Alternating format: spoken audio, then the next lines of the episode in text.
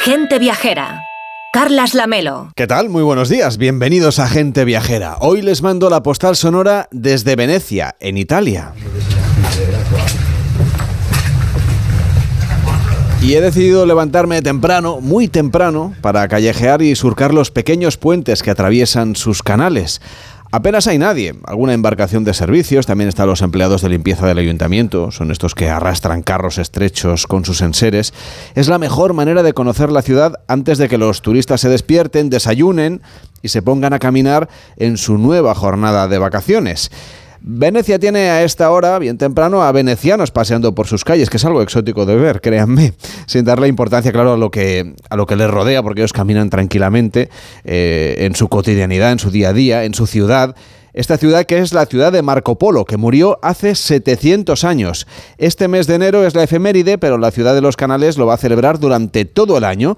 Marco Polo fue el viajero, seguro que ya lo saben, el viajero de los viajeros. Tuvo una larga vida también, llena de aventuras, de conocimiento, de visión internacional. Se le conoce también por tender puentes con Oriente y como comerciante, claro, que viajó a tierras casi desconocidas para los europeos en aquella época que vivían bajo la pesada manta de la Edad Media. Los viajes de Marco Polo son memorables y nos llevan a civilizaciones que seguramente en aquella época prácticamente no se conocían, como las de Asia Central o las de China. Son en realidad un compendio de relatos de los que Marco Polo es el protagonista, pero que se atribuyen a un amanuense que redactó a mano lo que hoy conocemos como una de las principales obras de la literatura de viajes de la historia. El testamento de Marco Polo el Real podrá leerse en el Palacio Ducal a partir del 6 de abril, en una exposición memorable que están preparando las autoridades para rendirle tributo en Venecia. Piezas que viajarán desde los museos de todo el mundo para reunirse aquí, en esta ciudad de los canales, hasta finales de año. También en abril, la ciudad estrenará una ópera conmemorativa en el Teatro de la Fenice. Y la próxima semana, el día 27, cuando empiece el mítico Carnaval de Venecia, este año la verdad vamos a ver muchas imágenes de viajeros, porque el carnaval está tematizado en torno al mundo del viaje, los descubrimientos y la ruta de la seda. Todo para celebrar a Marco Polo. Desde Venecia, la siempre bella Venecia, en el norte del Adriático, les mando hoy la postal sonora de gente viajera.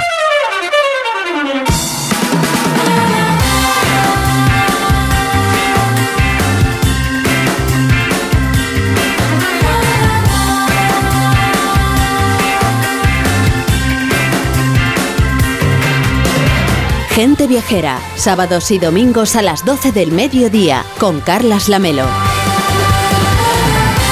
Ya estamos aquí a las 12 y 9, las 11 y 9 en Canarias y con Víctor Herranz. ¿Qué tal, Víctor? Buenos días. Muy buenos días, Carles. Sí, Ya- con un poco de nervios, ¿eh? ¿Y eso? Que llega Fitur. Ah, bueno, sí, ya saben que el miércoles se inaugura Fitur, la Feria Internacional de Turismo de Madrid. Allí estará, claro, gente viajera. Puede venir a vernos siquiera al pabellón 9. Pero lo interesante no somos nosotros, en realidad, que nos puede escuchar por la radio, sino la cantidad de actividades que hay en torno a esta feria y dentro de la feria. ¿Qué es lo que nos propones, Víctor? Bueno, pues sobre todo disfrutarlo porque Fitur no es solo una reunión de profesionales del turismo donde descubrir todas las novedades del sector, que está muy bien. También podemos bailar salsa, bachata, samba, hip hop, pilotar un avión o un coche de Fórmula 1, eso sí, en un simulador. Y por cierto, hablando de aventura, de automovilismo y de viajes, Carlos Sainz y Cristina Rodríguez han llegado ya a España tras sus victorias en el Rally Dakar 2024. Ah, es verdad, ¿eh? el piloto madrileño es ya tetracampeón. Cristina Gutiérrez por primera vez en su categoría de 3.1 de prototipos ligeros. Dos aventureros, así que enhorabuena de parte de todo el equipo de gente viajera. Pero volvamos a lo de Fitur. Hombre, si nos ponemos tú y yo a bailar bachata, seguro que concitamos a mucho público alrededor, pero para reírse, no, para disfrutar del baile. Al menos hablo por mí. No, Uy, no sé si. No, no te- no te conozco las habilidades ba- Malas. bailarinas en este caso. Pero nosotros también vamos a, a poder tener una dosis de adrenalina en Fitur, nosotros y cualquiera que vaya a la feria, porque, atención, este año vamos a podernos apuntar desde una sesión de yoga, de tai chi o de meditación, que eso está muy bien. Pero para la adrenalina, la tirolina que están montando. Como que una tirolina. Sí, sí, sí, sí, sí. En, la avenida central de IFEMA, Turismo de Puerto Rico, va a instalar una tirolina en la que nos podremos tirar, Víctor. Así que si quieres, yo, yo me voy a apuntar, ¿eh? Oye, yo. Si no tengo que hacer mucha cola, voy y me tiro por la tirolina. Pues Y yo si también eso lo cuento en directo en el programa. Venga. Estaría bien. Por cierto, ¿sabes que hay otra novedad que nunca hemos hecho en IFEMA? Y A es ver. Dormir dentro del pabellón. Solo falta eso. Con la de horas que echamos allí sobre la alfombra. ¿Cómo que dormir dentro de un, Sí. de, un- de un pabellón de ¿Tú te, tú te animarías a dormir en una suite de diseño? Dentro de Fitur. Hombre, en una suite de diseños uno siempre se anima a dormir, ¿no? Pues sí, la verdad es que entre las infinitas experiencias que ofrece la feria este año, aparte de la tirolina y la bachata, pues también podemos pasar una noche en un hotel recreado en el pabellón, que es una experiencia gracias a la cadena Vinci Hoteles y que dispondrá de un lobby para poder trabajar, eso sí, tomarte un café, salas de reuniones, zonas de restauración, servicio wellness y ya pues nada, ya en canchas a las 9 de la mañana a hacer entrevistas directamente del pabellón 9. Está bien, es una buena opción, oye, directamente nos quedamos allí. Lo que pasa es que seguro que nos pueden también, ¿no? A panelar, a, a reparar los, los stands de los demás, a, limpiar. ¿Y qué hay que hacer si queremos, si alguien quiere, nos esté escuchando? Yo no sé si apuntarme, ¿eh? pero si alguien que nos esté escuchando quiere apuntarse a dormir dentro de uno de los stands de Fitur, ¿qué tiene que hacer? Pues mira, esto es a través de un concurso que ha lanzado eh, la cadena hotelera en sus redes sociales. Los ganadores no solo podrán pasar la noche en la suite, sino que también podrán disfrutar, como decíamos, de una cena de degustación, el desayuno por la mañana y el masaje. ¿Cómo ah, se va a hacer? Mira, eso sí me apunto. Al masaje, sí. al masaje y a la copita. Pues mira, se va a llevar a cabo por la tarde del miércoles, del jueves y del viernes a las de 5 a 7 bajo el título Vinci After Show. Enrique Domínguez Uceta, ¿cómo estás? Buenos días. Pues muy buenos días, Carles. No sé si dormir en una feria es el mejor sitio del mundo, pero bueno, por lo menos singular. Es una propuesta que parece al menos curiosa. Bueno, yo creo que intenta intentan llamar la atención con este tipo de cosas, pero realmente a mí se me ocurren bastantes sitios mejores para dormir y pudiendo elegir, como se suele decir. Por ejemplo, eh, descansar en, las Islas Canarias, ¿no? Que siempre tenemos ahí pues un, un destino de ensueño para poder disfrutar, Enrique. Bueno, eso, eso es otra historia, desde luego. Es un sitio muchísimo más apetecible y además en cualquier época del año, ¿eh? porque aquí que todavía tenemos eh, frío en el centro de la península, eh, la verdad es que allí están en una eterna primavera y, sí, sí, se va, se va la imaginación para allá. Bueno, les vamos a proponer a los oyentes que se acerquen a la isla de Gran Canaria, en concreto los contornos de las montañas sagradas, que son Patrimonio Mundial de la UNESCO. Allí se encuentra el municipio de Tejeda, donde en unos días se van a poder ver, si no se están viendo ya, los copos blancos de los almendros Víctor. Así es, y unos copos blancos que se diseminan por sus inabarcables barrancos y nos avanzan, pues eso, el comienzo de la primavera en Canarias, si es que algún día se fue. Y es que Tejeda basó su economía durante gran parte del siglo pasado en la explotación de la almendra. Francisco Pereira, alcalde de Tejeda, ¿cómo está? Muy buenos días. Muy buenos días. Es un placer hablar con usted de, de que ahí la floración de los almendros es antes. Bueno, depende de, la, de, las temperaturas que tengamos. Este año la floración va un poco retrasada, puesto que lamentablemente no hemos tenido invierno casi y el frío es uno de los fenómenos que, ayuda a florecer el almendrero. El almendro por ahí, nosotros aquí le decimos el almendrero. ¿Y, cómo está ahora mismo la situación? ¿Un poquito más retrasado? ¿Para cuándo calculan usted que es el momento óptimo para que se acerquen los viajeros a verlo? Bueno, ya están empezando a florecer, ya los primeros eh, ya se ya se nota. Yo calculo que entre 20 y 25 días podemos tener, pueden estar en su en su máximo esplendor. Este año van a celebrar la edición número 51 de la fiesta del almendro en flor. ¿Cómo se celebra? ¿Cómo van a poderlo disfrutar quienes viven por ahí? Bueno, esto fue una fiesta que se, eh, eh, se crearon, eh, un club juvenil de, que existía en el municipio de Tejeda por la década en el año 1970, tuvo la feliz idea de hacer una verbena que inicialmente se llamó Copote Nieve, haciendo alusión a lo que ustedes a lo que ustedes acaban de mencionar, puesto que todo el campo se nos queda blanco con esos almendros en flor, almendreros en flor. y de ahí pues surgió la idea de hacer una fiesta en honor a esa, a esa floración nadie jamás pensó de que esta fiesta iba a llegar a, la 51 edición que vamos a celebrar próximamente. Alcalde, y supongo que esta fiesta pues es un buen motivo ¿no? para conocer Tejada, sus costumbres, su gastronomía. ¿Qué destacaría del folclore y bueno, los deportes autóctonos o los productos locales de su tierra? Bueno, efectivamente, eh, esa fiesta es una fiesta típica canaria, es una fiesta pagana, digamos, no, es, no hay ningún acto religioso en la misma y por supuesto eh, veremos aquí las agrupaciones folclóricas más importantes del archipiélago con los grupos cuerpos de baile, también nuestras tradiciones centrales, nuestra cultura, nuestra eh, manera de vivir, cómo se hacía, cómo se vivía antaño los, nuestros vecinos del municipio, de las islas, en, revivir es la época antepasada. Enrique, hemos hablado de que aquí en Canarias le llaman almendreros, cosa que me parece muy apropiada por otra parte. Eh, eh, tú que has conocido almendros o almendreros en flor en diferentes partes de nuestro país y también del extranjero, siempre es bonito ir a ver cómo florece la almendra, ¿verdad? Bueno, sobre todo hay que, hay que hay que recordar que Tejeda yo creo que es uno de los sitios más bonitos de nuestro país.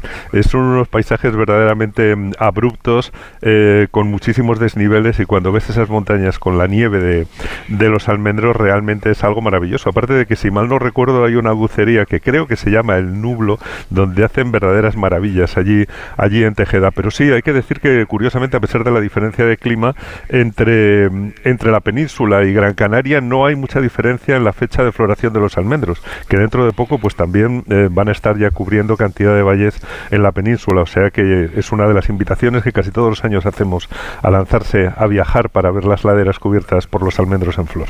Alcalde, ¿nos confirma lo de los dulces? Totalmente de acuerdo, es una dulcería que se fundó en el año 1943, eran unas hermanas eh, que tuvieron la feliz idea, empezaron pues poquito a poco con haciendo, elaborando esos dulces tradicionales con, con, la almendra, por supuesto, como no puede ser de otra manera, y empezaron ya a caminar, a avanzar, y hoy es ya la quinta generación la que está, la que continúa con ese establecimiento abierto. Francisco Pereira, alcalde de Tejeda, gracias por acompañarnos y que vaya bien esta edición número 51. Y hemos contado que la climatología no ha sido especialmente benigna, pero bueno, que pese a todo, eh, la situación que, que vaya mejorando día tras día. Un fuerte abrazo.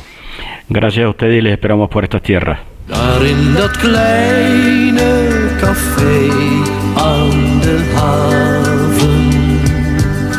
Daar zijn de mensen gelijk en tevreden. Y un oyente nos ha dejado una petición muy especial para Enrique Domínguez Uceta en el 699-464666. 699-464666. Ya saben que es el WhatsApp que tenemos siempre abierto todas las semanas. Nos pedía la oyente una petición, decía yo, muy concreta, porque nos habla de, del presupuesto, que siempre es un tema sensible cuando vamos de viaje. Hola, ¿qué tal? Buenas tardes. Saludos, gente viajera, Carlos y equipo. Soy Juan de Valencia. Nos vamos eh, de viaje a Ámsterdam, a Países Bajos, el próximo 5 de abril, 5, 6, 7.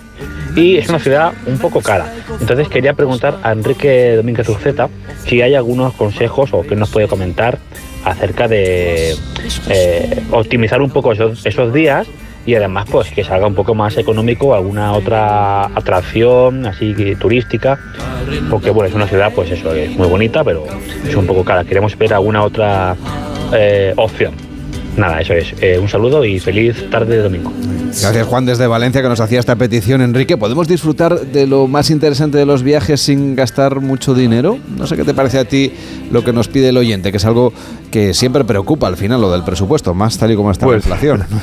Pues sí, claro, nuestros viajes llegan hasta donde más o menos nos, nos, permite nuestro dinero. Está claro que además es la pregunta de un viajero, no de un consumidor de viajes, que yo creo que, que sí que percibe que la distancia que hay entre lo que uno querría conocer y su precio, pues está creciendo de una manera exagerada. La verdad es que el turismo ha cambiado muy deprisa. Antes eran muy caros los desplazamientos, los vuelos eran carísimos, las visitas de los monumentos muy baratas, ahora los vuelos son baratos y los destinos se llenan y entonces entrar en las atracciones culturales es carísimo.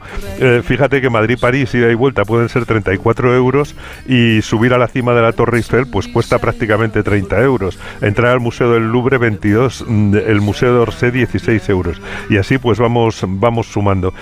la verdad es que la cultura se está volviendo un artículo de lujo y esta petición pues yo creo que destaca un tema fundamental, como tú decías, que es el de los precios de los viajes del que yo creo que hablamos poco. Pues vamos a hablar más, claro que sí, porque al final es algo que preocupa mucho, porque condiciona bastante el viaje que cada uno puede hacer. Nuestro oyente quiere ir en concreto a Ámsterdam, disfrutar gastando un poquito menos de lo que, de lo que seguramente, pues, eh, bueno, digamos ahorrar todo lo que pueda para disfrutar de más viajes, claro que sí, evitando los sitios en los que entrar sea muy caro, como nos decías. Pues mira, yo creo que a menudo lo mejor de los lugares es lo público, lo común, lo que forma parte de la manera de vivir colectiva y lo más público pues son las calles, las plazas, los ríos, sus riberas, los parques. Y Ámsterdam la verdad es que es preciosa como ciudad, si tiene algo especial es precisamente su configuración urbana, sobre todo el centro porque son tres grandes canales concéntricos en torno a la plaza del Dam, que es donde estuvo la presa que retenía el agua del río Amstel, alrededor de la que creció la ciudad y eso es especial de Ámsterdam, no son las casitas de ladrillo con sus fachadas rematadas con, con, esos frontones triangulares eh, que las hay en todo el norte de Europa. Es ese laberinto de canales con más de 2.000 puentes que saltan sobre los canales y eso pues quiere decir pasear y disfrutar disfrutar la ciudad, que eso todavía de momento eh, pues no hay que pagar por ello. Eh, el centro a pie, aprovechar además que el centro se puede, puedes visitar muchísimos mercadillos de todo tipo de cosas que son gratuitos, mercadillos como el flotante de flores, el de quesos o los mercadillos de objetos usados como Butterlo Plain Market, que está muy céntrico, el mercado Nordermark de alimentación los sábados y de cosas usadas los lunes con ropa, con libros, o sea que se pasee por los mercadillos. Es un encanto porque además este mercadillo está en el barrio de Jordan, es el barrio bohemio y artístico de la ciudad, muy agradable, donde es un placer pasar el día pues viendo, viendo las tiendas, viendo los escaparates o sentándose a tomar un café. Y claro, lo suyo en Ámsterdam, como en todos los rincones de los Países Bajos, es alquilar una bici. Y eso, eso creo que no es muy caro, Enrique. Bueno, no es nada caro, sobre todo en relación con lo que cuesta el transporte público, que ese sí que es carísimo. Aunque también hay que decir que existen algunos free tours gratuitos en los que te apuntas y pagas la voluntad. Y, ahí, bueno, pues la voluntad efectivamente puede no ser muy generosa. Y otra cosa de las que mm, hay que hacer es la de navegar en barco por los canales en Ámsterdam. Pero si no quieres pagar, hay un ferry gratuito que va de la estación Ámsterdam eh, Central hasta una zona que se llama NDSM y que es muy interesante porque es una vieja zona portuaria dedicada al arte alternativo, está llena de murales, de estudios, de galerías, es todo moderno y gratuito, siempre que no quieras comprar algo, claro, que en ese caso habrá que empezar a, aflojar, pero, pero claro, se trata en realidad de disfrutar de la calle, hay mucho que hacer en la calle, a ser posible con buen tiempo, cuando, van a, cuando va a ir Juan eh, a principios de abril, eh, bueno, pues ya habrá pasado el frío del invierno, así que mm, es mejor ir de cara a esa alta primavera y al verano y entonces pues puedes disfrutar de los parques, incluso hacer como hacen ellos, que en cuanto tienen un poquito de sol se van a comer al parque al aire libre, si hace sol o si hace un buen día, por ejemplo, al parque Fond del Park, que es precioso, está lleno de laguitos, de praderas, de arbolado, y si es verano, como ellos cenan pronto y el sol se pone tarde, pues puedes incluso cenar de día y luego ya irte a tomar una cerveza. Y además está al lado este, este parque de Fond del Park de los dos museos mm, imprescindibles de Ámsterdam. Claro que son el museo dedicado a su gloria nacional moderna, que es Van Gogh, y el Rijksmuseum, que también hay que ir a visitar. Bueno, el importante es el Rijksmuseum que tiene obras maestras de Rembrandt y de, y de Fermier y, bueno, que han ampliado los arquitectos españoles Cruz y Ortiz. Es un museo que tampoco es barato, son más de 22 euros por persona. El Museo Van Gogh son, eh, son otros 20 euros, pero son imprescindibles. Aunque hay otras cosas en Ámsterdam que son típicas e imprescindibles. Por ejemplo, la Plaza Dam, que tiene ese gran obelisco, el palacio que se construyó para ayuntamiento, es un poco el centro de la ciudad, los grandes almacenes. Hay un hotel allí precioso que es el hotel, el Gran Hotel Krasnapolski, que es una institución y que puedes entrar a verlo y no te van a cobrar la entrada. Y muchas iglesias también son de libre acceso. Y luego en el puerto, una de las cosas más modernas que hay en Ámsterdam es eh, Nemo. Es un gran edificio moderno al borde del agua, un museo de ciencia y tecnología diseñado por Rencho Piano, que es como un gran barco verde, de hecho le llaman el Titanic, y puedes subir directamente a la terraza del edificio, que es de acceso gratuito. Tienes unas vistas estupendas del puerto, del centro, tiene un bar y mesitas al aire libre y algo parecido pasa en el iFilm Institute, que es un edificio vanguardista que también se puede visitar gratis con una terraza con vistas muy bonitas.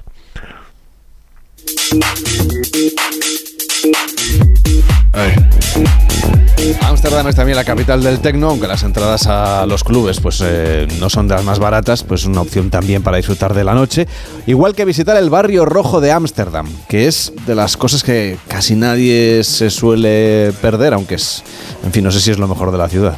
Bueno, es una curiosidad bastante siniestra ese barrio rojo, una zona perfectamente delimitada dedicada al negocio del sexo donde las prostitutas pues se exhiben en escaparates, en esas famosas vitrinas que atraen a los turistas aunque a las profesionales no les hace ninguna gracia tanta visita mm, que no consume. Pero bueno, la verdad es que casi todo el mundo por curiosidad y a veces también por poder eh, criticarlo si es menester, pues eh, se da una vuelta y se asoma allí. Lo opuesto mm, a este sitio es un lugar encantador y muy virtuoso como es el Beheinhof, que es una manzana de casas del siglo XIV construida en torno a un jardín por las beguinas, que ya sabes que eran esas hermandades de mujeres católicas que no eran monjas pero no querían saber nada del mundo y de sus pecados y que hicieron allí un lugar delicioso y gratuito al que da gusto también ir, ir a pasear. Y Ámsterdam, como todas las grandes ciudades europeas, tiene, imagino, algo así como un bono, ¿no? Un billete de transporte para visitas, un combinado, algo que nos permita, como nos pedía Juan, ahorrar un poco en el viaje. Sí, sí, tienen la hay, Amsterdam City Car que incluye visitas a 70 museos, todos los transportes, paseo en barco por los canales y muchos descuentos. Mm, eh, cuesta 60 euros si solamente la coges para un día, pero si la coges para cinco, pues es el doble, son 120. Es recomendable sin duda. Otra cosa gratuita son los conciertos en algunas iglesias. Los martes en la Thomas Kirk y, y en el Concertgebouw los miércoles a mediodía. También hay sesiones de jazz gratuitas, pero sobre todo la ciudad es muy bonita con esas maravillosas casas del siglo XVII con, con las fachadas puntiagudas, con esos gabletes y esa suma de iglesias católicas y protestantes, eh, que solamente se diferencian en una cosa, que se fije Juan cuando esté por allí, en el remate de sus pararrayos, si tienen una cruz o si tienen un gallo, respectivamente, pues son eh, protestantes o, católicas. Y luego, pues ese mercado flotante de flores junto a la Torre de la Moneda, los canales con las casas barco atracadas y, y, bueno, eh, en realidad también puedes seguir por la calle la tremenda historia de los holandeses luchadores que tuvieron colonias en el lejano oriente, tuvieron una compañía de las Indias Orientales poderosísima, otra de las Indias Occidentales que creó la ciudad de Nueva York.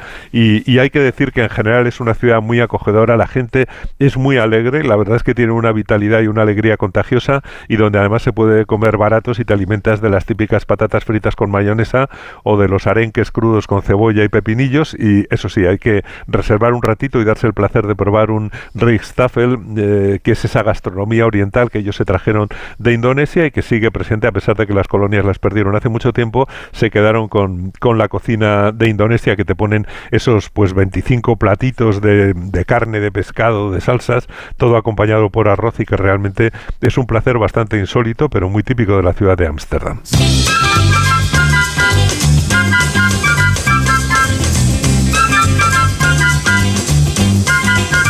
Y si usted quiere hacer como Juan y pedirnos una propuesta de viaje a la carta, puede hacerlo en el WhatsApp 699-464666. 699-464666. Hemos ido a Ámsterdam y ahora nos vamos a explorar islas paradisíacas buscando la soledad. Porque no sé si Enrique tú alguna vez has pensado en esa idea de irte, aunque sea una temporada corta, a una isla desierta.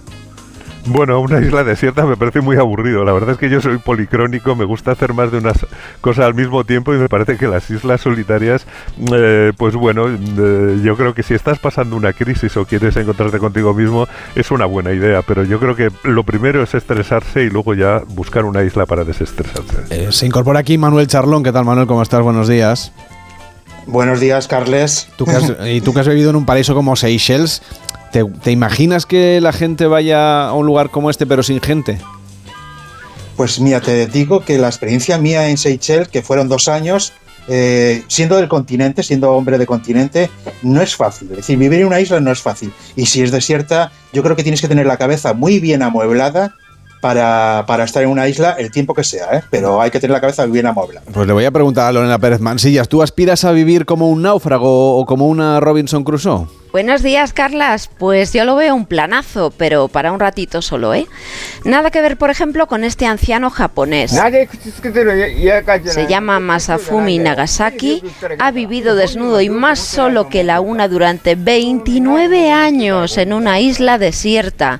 Y el hombre tan feliz. A mí 29 años aislada del mundo me dan un poco de agobio, la verdad.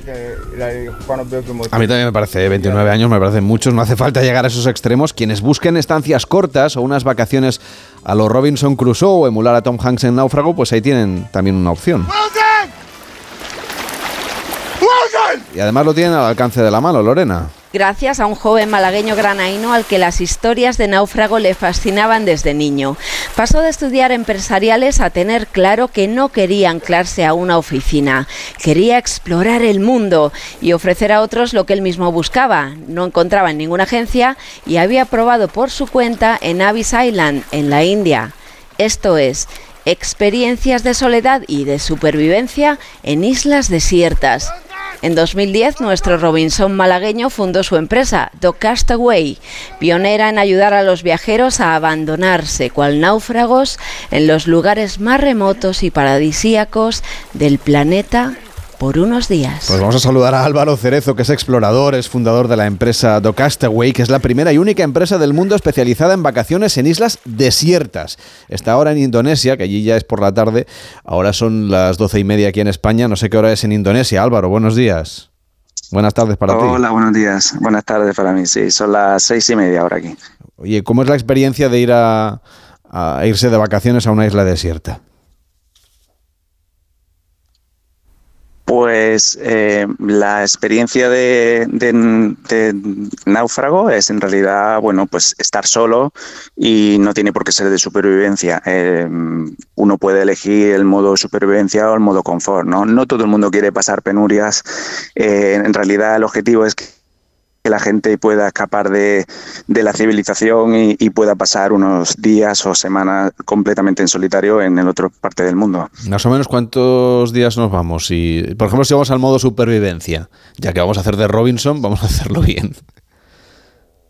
Eh, normalmente la gente elige desde 5 días hasta 20, digamos, ¿no? La media está en una semana. Eh, no recomendamos menos porque si vas a hacer un viaje tan largo eh, a la otra parte del planeta y sobre todo requiere muchos transportes de coche, de mm, speedboat, eh, normalmente está en sitios remotos, no está eh, cerca de una capital, ¿no? Tienes que llegar también a un aeropuerto local eh, lejano. Y eso hace que, que, bueno, no merezca la pena si vas a pasar tres días, ¿no? Porque vas a estar otros tres días entre que vas y vuelves, ¿no? O seis. tenéis islas en Filipinas, en Indonesia, en la Polinesia, en Tailandia, en el Caribe. ¿Cuáles son las más populares entre los clientes que quieren ir a vivir una experiencia a los Robinson Crusoe? Sin duda las de Indonesia, porque em, los vuelos no son tan caros. Eh, nuestros clientes son de América y Europa principalmente, ¿no? Y bueno, hoy en día con las líneas eh, árabes y bueno, hay mucha competencia y, además son islas súper, súper baratas porque son lugares que están poco frecuentados por eh, los turistas extranjeros, ¿no? Y bueno, el precio de alquiler de una isla es muy bajo. Eh, si te fueses a islas del el Caribe, bueno, pues ahí está todo lleno, la demanda súper alta en la isla como Caimán o las Bahamas y además está lleno de barcos, de veleros, ¿no? Eh, que vienen de Florida y eso destruye el, nivel de aislamiento. Por eso digamos que las más económicas y las más eh, inhóspitas seguramente estén en Indonesia, también en Polinesia, pero siempre es más caro llegar allí. Yo creo que uno de los temas interesantes es uno quiere estar solo, pero no quiere eh, sentirse inseguro. Me gustaría saber mm, cómo hacéis para que el cliente se sienta solo y al mismo tiempo, si tiene una necesidad, pues pueda recurrir a la organización. Claro, eh, lo que tenemos es un, un, servicio de stand-by 24 horas al día. Eh, en caso de emergencia vamos al rescate, ¿no? Precisamente también eh, una de las razones por las que usamos islas de Indonesia y Polinesia ¿no? y Tonga ¿no? o Filipinas, son países muy seguros, eh, no, hay, miedo, ¿no? no hay riesgo de que puedan llegar unos piratas. ¿sí? Imagina, imagínate que, usásemos una isla de África o de, la zona de ahora del Golfo de Adén eh, también en el Caribe no hay algunas rutas que son un poco peligrosas porque son eh, rutas de narcotráfico, ¿no? Por eso siempre usamos lugares muy eh, protegidos, ¿no? Y donde no hay ningún peligro de secuestro o de, o de algún alguien que llegue a la isla. La gente, los pescadores locales son muy amigables, aunque también evitamos, ¿no? Que lleguen, que intentamos reeducar a la zona para que no se acerquen a esa isla cuando hay algún cliente, ¿no? Manuel. Pues mira, yo Álvaro te, valoro porque la verdad es que vivir en una isla no, es fácil, incluso habitada. ¿eh? decir, la pregunta que te quiero hacer es, hay mucha pregunta interna, una, una persona está consigo misma, es decir, ¿qué preguntas son las, más que, las que más te haces a ti mismo cuando estás en esa soledad? Pues dependiendo si estás en modo supervivencia o en modo confort, porque si has elegido una de para sobrevivir, está claro que estás pendiente de tu día a día y de tu agua, de tu comida, de tu eh, refugio, porque puede llover cada día, ¿no? En lugares tropicales, como tú bien sabes, eh, y una lluvia en un lugar así es súper torrencial y bueno, y con el viento puedes eh, incluso tener hipotermia. con esa gente en modo de supervivencia no tiene mucho tiempo para pensar en sí mismo solamente por la noche, tal vez, que puedes, que puedes un poco reflexionar sobre tu vida, ¿no? Cuando ya no hay nada que hacer, además las noches son largas, de 12 horas, ¿no? En el Ecuador. Eh, en cambio, en el modo confort, bueno, ahí sí hay gente que más reflexiona más sobre su vida, eh, cambia, muchos clientes hemos tenido que, que ha sido un antes y un después, eh, porque, bueno, o se han dado cuenta de lo que quieren en la vida, o de lo que no quieren, o de incluso parejas que bueno que han decidido que no pueden vivir juntas más porque muchas veces van en parejas al modo confort no eh, bueno sí hay cambios no siempre ¿eh? en la mayoría de los clientes bueno pues tienen la experiencia y ya está. Pero hemos tenido clientes que sí que han tenido grandes cambios en su vida después de una experiencia así. Álvaro el 90% de tus clientes son norteamericanos. Hay algunos europeos sobre todo holandeses y suizos. La mayoría van solos. Hay algunas parejas estas imagino que al modo confort. Mi pregunta es si es muy caro esto de ir a vivir una experiencia en el modo super supervivencia, que es el que, el que a mí me parece más interesante. Eh, no, yo pienso que no es caro. Eh, por unos 1.500 euros puedes estar una semana en una isla desierta tú solo. O sea, la isla más barata que tenemos.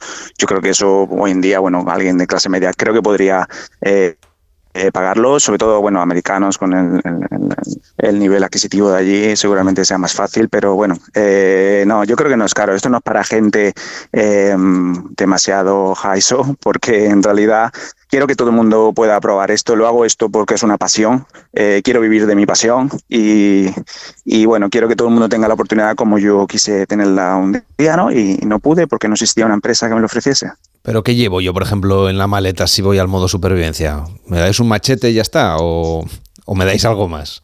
Pues, pues mira, eh, nosotros mm, no obligamos a nada ni, ni hay ninguna, ninguna regla sobre normativa, sobre lo que tienes que hacer en la isla, lo que te puedes llevar. Lo que sí es cierto es que cuando te recogemos tenemos un furgón con todo tipo de equipamiento y es el cliente el que decide lo que llevar. Eh, nosotros siempre, bueno, ofrecemos, creo, aconsejamos que te debe llevar un machete o debe llevarte un encendedor, al menos, porque hacer fuego en una isla desierta es casi imposible, a no ser que tengas una experiencia de años y, y tiene que estar muy fuerte y muy y saber mucho, ¿no? Qué tipo de madera tienes que usar, ¿no? Entonces, eh, bueno, damos unos consejos, ¿no? De, bueno, debería llevarte esto, pero no pasa nada. Si te vas sin nada y quieres probarlo por ti mismo sin nada, eh, lo bueno es que si no puedes, nos llamas y te llevamos más cosas. Venga, yo con una brújula, un botiquín y, crema del sol ya yo creo que ya me espabilo. Álvaro Cerezo, fundador de Educastaway, gracias por acompañarnos. Buenos días. Venga, muchas gracias a vosotros. Enrique, no sé qué te parece esta propuesta. Entre quedarte a dormir en Ifema e irte a una isla de siete. te lo he puesto difícil.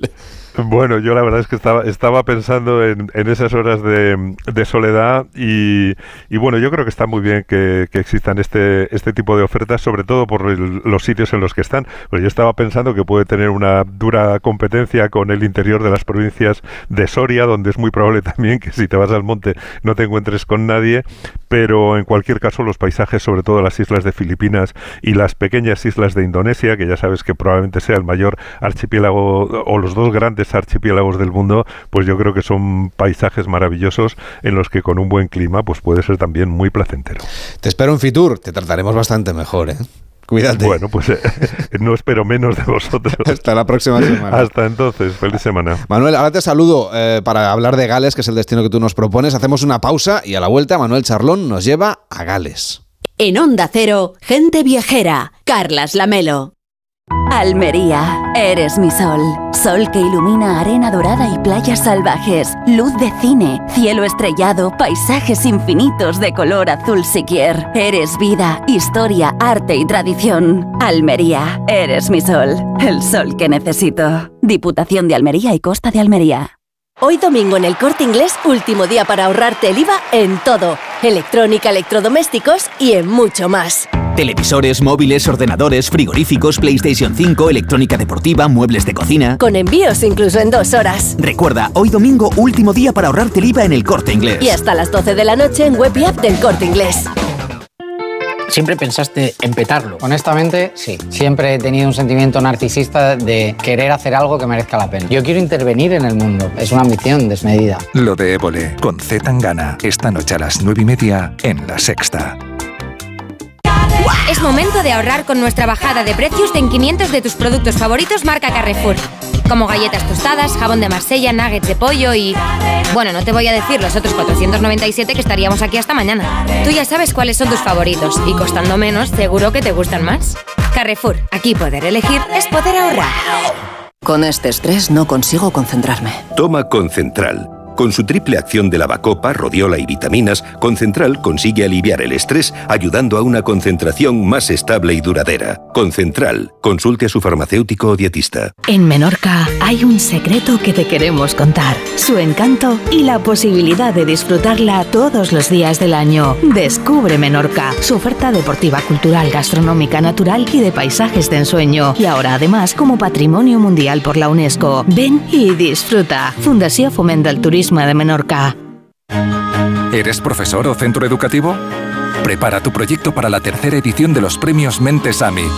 Queremos reconocer tu labor con esas iniciativas que fomentan el pensamiento crítico de tus alumnos, que impulsan su creatividad audiovisual responsable, que desarrollan sus competencias digitales o que promueven los valores y la convivencia en el aula. Infórmate en mentesami.org. Un proyecto de Fundación A3 Media. Colaboran Platino Educa, Unie Universidad y Fundación La Caixa. Cuarta planta. Mira, cariño, una placa de Securitas Direct. El vecino de enfrente también se ha puesto alarma. Ya, desde que robaron en el sexto, se la están poniendo todos en el bloque. ¿Qué hacemos? ¿Nos ponemos una? Yo me quedo más tranquilo si lo hacemos. Vale, esta misma tarde les llamo. Protege tu hogar frente a robos y ocupaciones con la alarma de Securitas Direct. Llama ahora al 900-272-272. ¿Cansado? Revital. Tomando Revital por las mañanas recuperas tu energía, porque Revital contiene ginseng para cargarte las pilas y vitamina C para reducir el cansancio. Revital, de Pharma OTC. ¿Se acabó el fin de semana? Tranquilo, toma Ansiomet. Ansiomet con triptófano y asuaganda te ayuda en situaciones de estrés. Y ahora también Ansiomet Autoestima, de Pharma OTC. Almería, eres mi sol. Sol que ilumina majestuosos pueblos y enigmáticos rincones. Sol que embellece monumentos y descubre tradiciones. Sol que enciende sabores únicos. Luz auténtica, única e inesperada. Eres historia, arte y pasión. Almería, eres mi sol. El sol que necesito. Diputación de Almería y Costa de Almería. Este es el mejor anuncio del mundo. Un anuncio que no tiene voces famosas, ni la típica canción pegadiza, y sin embargo es el mejor anuncio del mundo. Tengo que darles una muy buena noticia. Su hijo ha superado la enfermedad. Porque el mejor anuncio del mundo es poder decirles a unos padres que su hijo ha superado la leucemia. Ayúdanos a seguir investigando enviando imparables al 28027. Fundación Josep Carreras, Imparables contra la leucemia. Coste del mensaje 1,2 euros, donativo e íntegro, disponible para móviles Movistar, Vodafone, Orange, y Euskaltel y Telecable. En Onda Cero, gente viajera, Carlas Lamelo.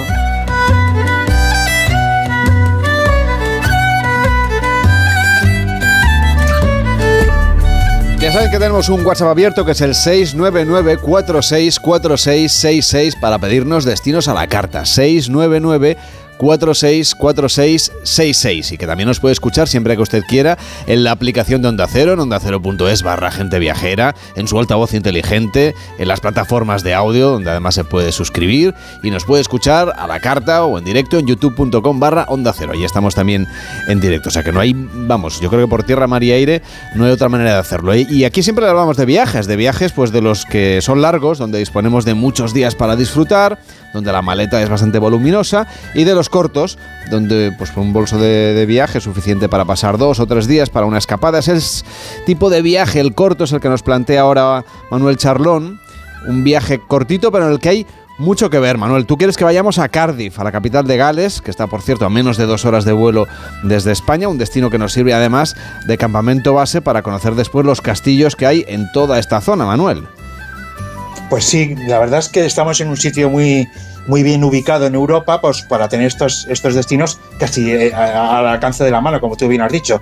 No sé tú, pero ya te digo, yo con los años soy más de viajes cortos, con mucho contenido, estamos geográficamente bien colocados y hoy nos vamos a Reino Unido, concretamente a Cardiff, la capital de Gales, situada al suroeste de la región, situada un poco en los últimos años ha evolucionado con vistas al mar, porque durante muchos años le pasó como a Barcelona, que, vivió de espaldas al mar.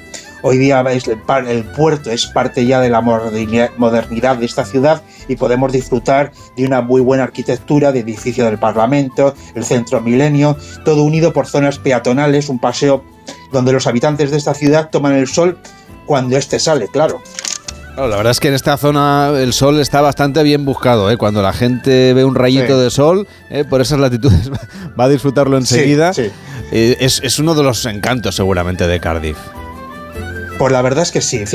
Yo entiendo a la gente que viene del Reino Unido que cuando ven el sol en España, pues eh, disfruta. Pero nos encontramos en los edificios de pizarra, acero, cristal, todos en un mismo lugar. Tenemos una iglesia nórdica, un edificio restaurado, que era el centro portuario, donde ahora es un edificio de- que, tiene de ladrillo rojo que, que incorpora salas de conferencias, exposiciones.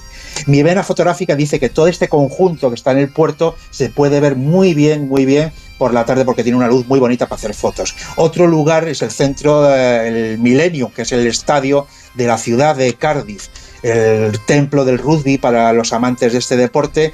Es decir, que en 1917 fue aquí se jugó la Champions, la final de la Champions, y merece la pena la visita porque es un estadio muy, muy llamativo, muy, muy bonito, y en la visita te hacen ver todo aquello que obviamente cuando vas a un partido no lo vas a poder ver. Estamos hablando de 2017, cuando se jugó ahí la final de la Champions en Cardiff, Champions. que es una, es una ciudad pequeña, es fácil de ver en un día, eh, que supongo que también nos permite conocer otros rincones, ¿no? Un poquito menos conocidos. Sí, porque antes de salir al campo, pues efectivamente quedan muchas cosas que ver antes de lanzarnos a los castillos. Y empezamos por el castillo de Cardiff, el que está en la ciudad, porque allí fue fundado por los romanos en 1091. Es una estructura de piedra dominada que domina toda la ciudad. Visita las, puedes visitar las torres y desde las torres tienes una visual perfecta de todo lo que es Cardiff. Eh, una mm, perspectiva maravillosa para hacer una fotografía porque se ve el estadio que hemos estado hablando y muy cerca está, eh, tenemos el, castillo de- tenemos el City Hall, un fantástico edificio con una cúpula, con un dragón rojo en su alto, que dicen que es el que protege la ciudad de Cardiff de todos los, de todos los males que se pueden venir. Y además tiene una leyenda muy bonita, la del dragón. Pues sí, pues sí, la verdad es que esto es como, ahora empezaría como érase una vez, pero la, la- la leyenda cuenta que había un dragón blanco y uno rojo, ambos libraban combates incesables, permanentes, donde el ruido que emitían los, sus golpes, sus caídas, sus choques, generaban un efecto impensado en los galeses, los convertía en personas estériles, sin posibilidad de dejar descendencia, eso dice la leyenda. Por entonces el rey de Gran Bretaña, Jude, en la búsqueda de una posible solución, le pidió ayuda a su hermano James, siempre sabio y resolutivo, entre los que los dos planearon un enorme hueco en Sondonia, que es una zona al norte del país, llenaron un hoyo de un líquido embriagante que los dos ladrones cayeron en la trampa. Durante siglos permanecieron encerrados hasta que el rey Borting los descubrió producto de una casualidad. Después de construir un castillo, supongo, en, la zona de Solvina, eh, dieron cuenta de que por los constantes movimientos de las bases del castillo, algo raro sucedía. Eran los dragones que eh, emitían un ruido constante y pidió ayuda a Merlín, quien le recomendó la liberación inmediata de los dragones. Eso fue el comienzo de una gran pelea, una gran mm, lucha entre los dos dragones, el dragón rojo, el que defendía las tierras y protagonizaba la batalla. En, en la batalla, el dragón rojo fue el ganador y allí dicen que está en la bandera de Gales y protege a estos de todos los males que pueden venir. Es una historia estupenda que nos ha contado hoy Manuel Charlón. Otro día, que tengamos un poquito más de tiempo, vamos a irnos por los pubs. Un abrazo y nos vemos en Fitur. Cuídate. Vale, gracias.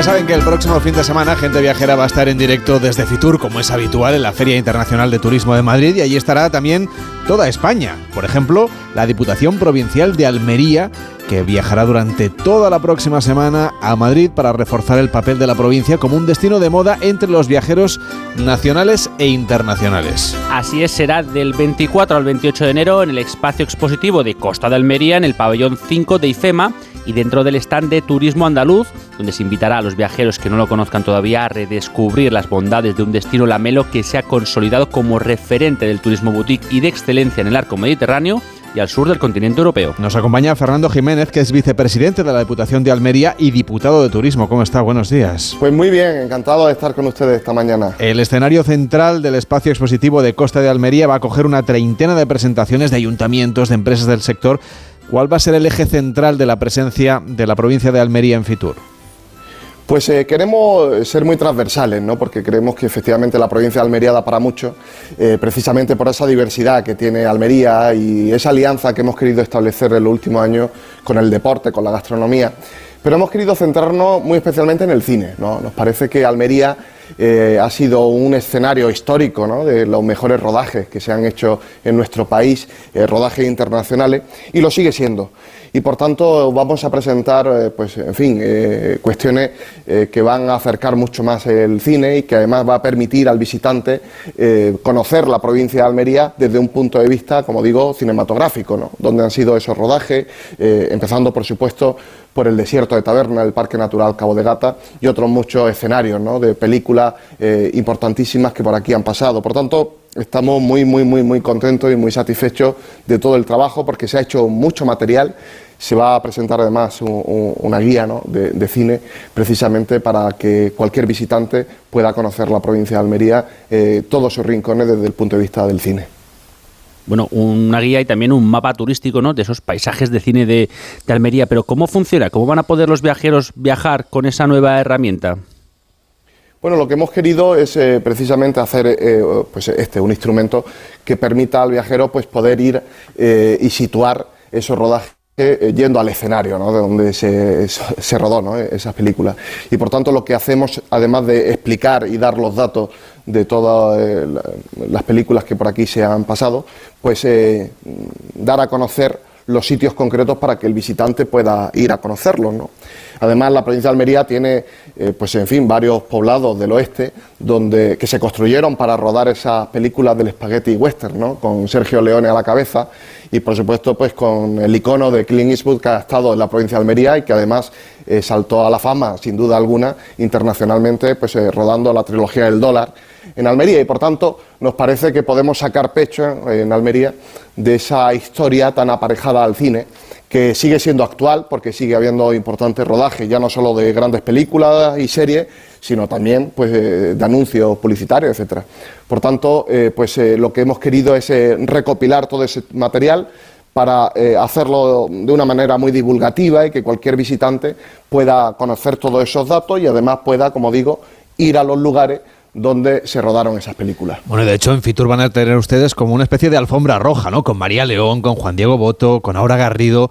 Va a ser un escenario de estrellas, Almería en Fitur.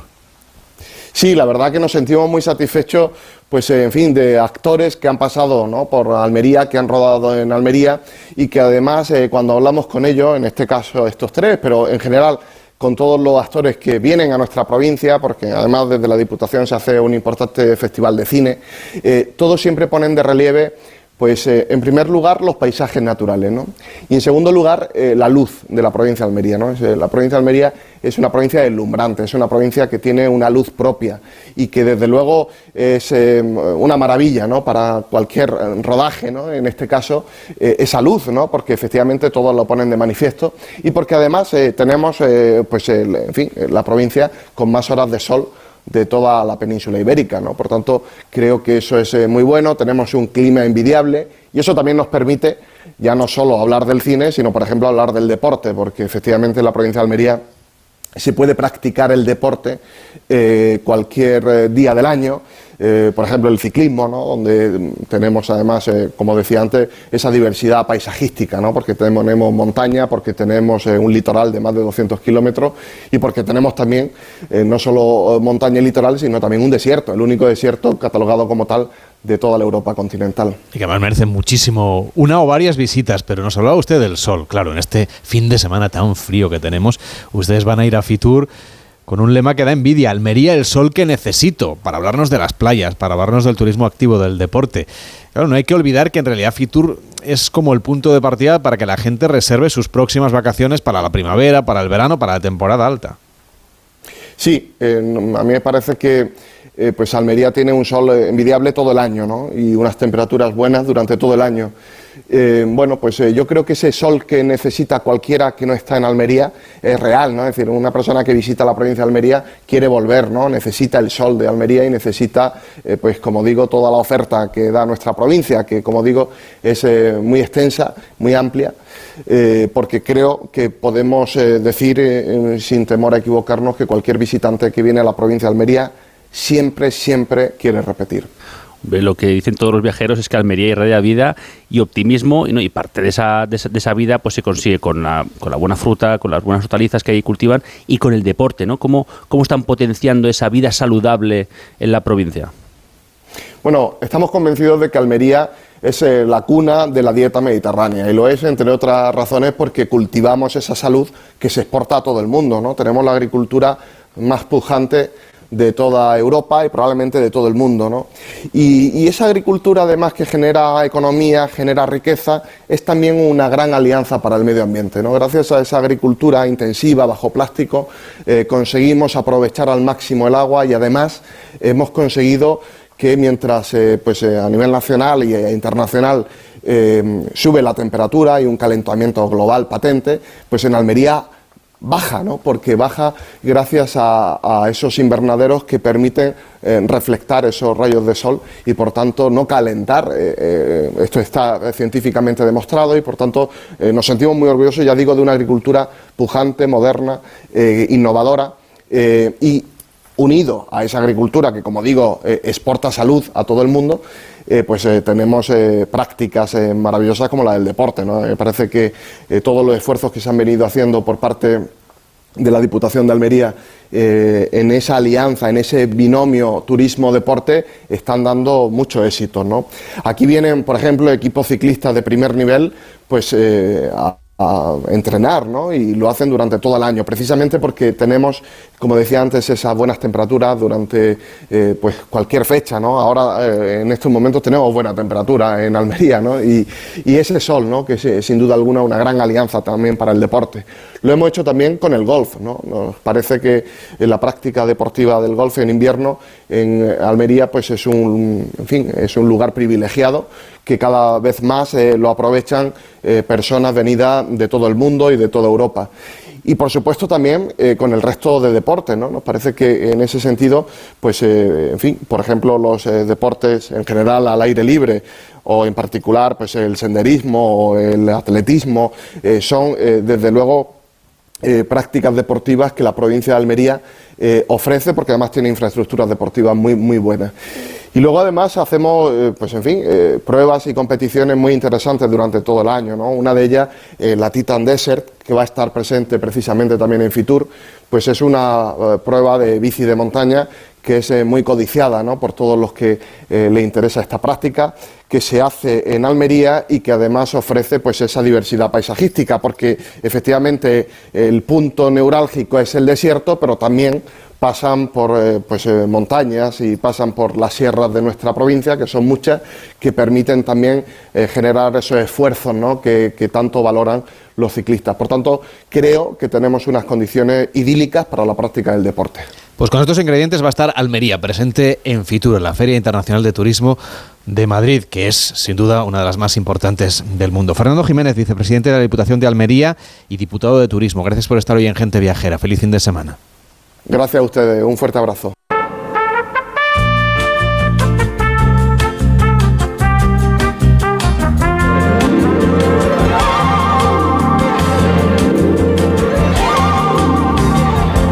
Ya saben que el próximo fin de semana Gente Viajera estará en Fitur, en el pabellón 9, y haciendo el programa en directo. En la siguiente hora lo que vamos a hacer es un repaso de lo que nos espera en esta feria, en la Feria Internacional de Turismo de Madrid, que es una de las más importantes del mundo. También viajaremos a República Dominicana con Mariano López y haremos balance del sector turístico con Excel Tour. Todo esto después de las noticias. Mientras tanto, puede aprovechar también para mandarnos un WhatsApp, si usted quiere, al 699 464666 699 464666 Pues a mí en el 2024 me encantaría ir a Australia y Nueva Zelanda. Claro, me parece que no va a ser posible, pero bueno, es el viaje de mi vida y algún día espero hacerlo.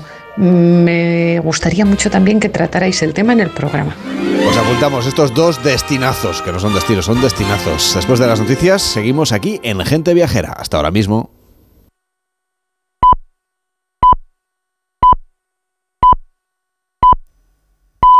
La una mediodía en Canarias.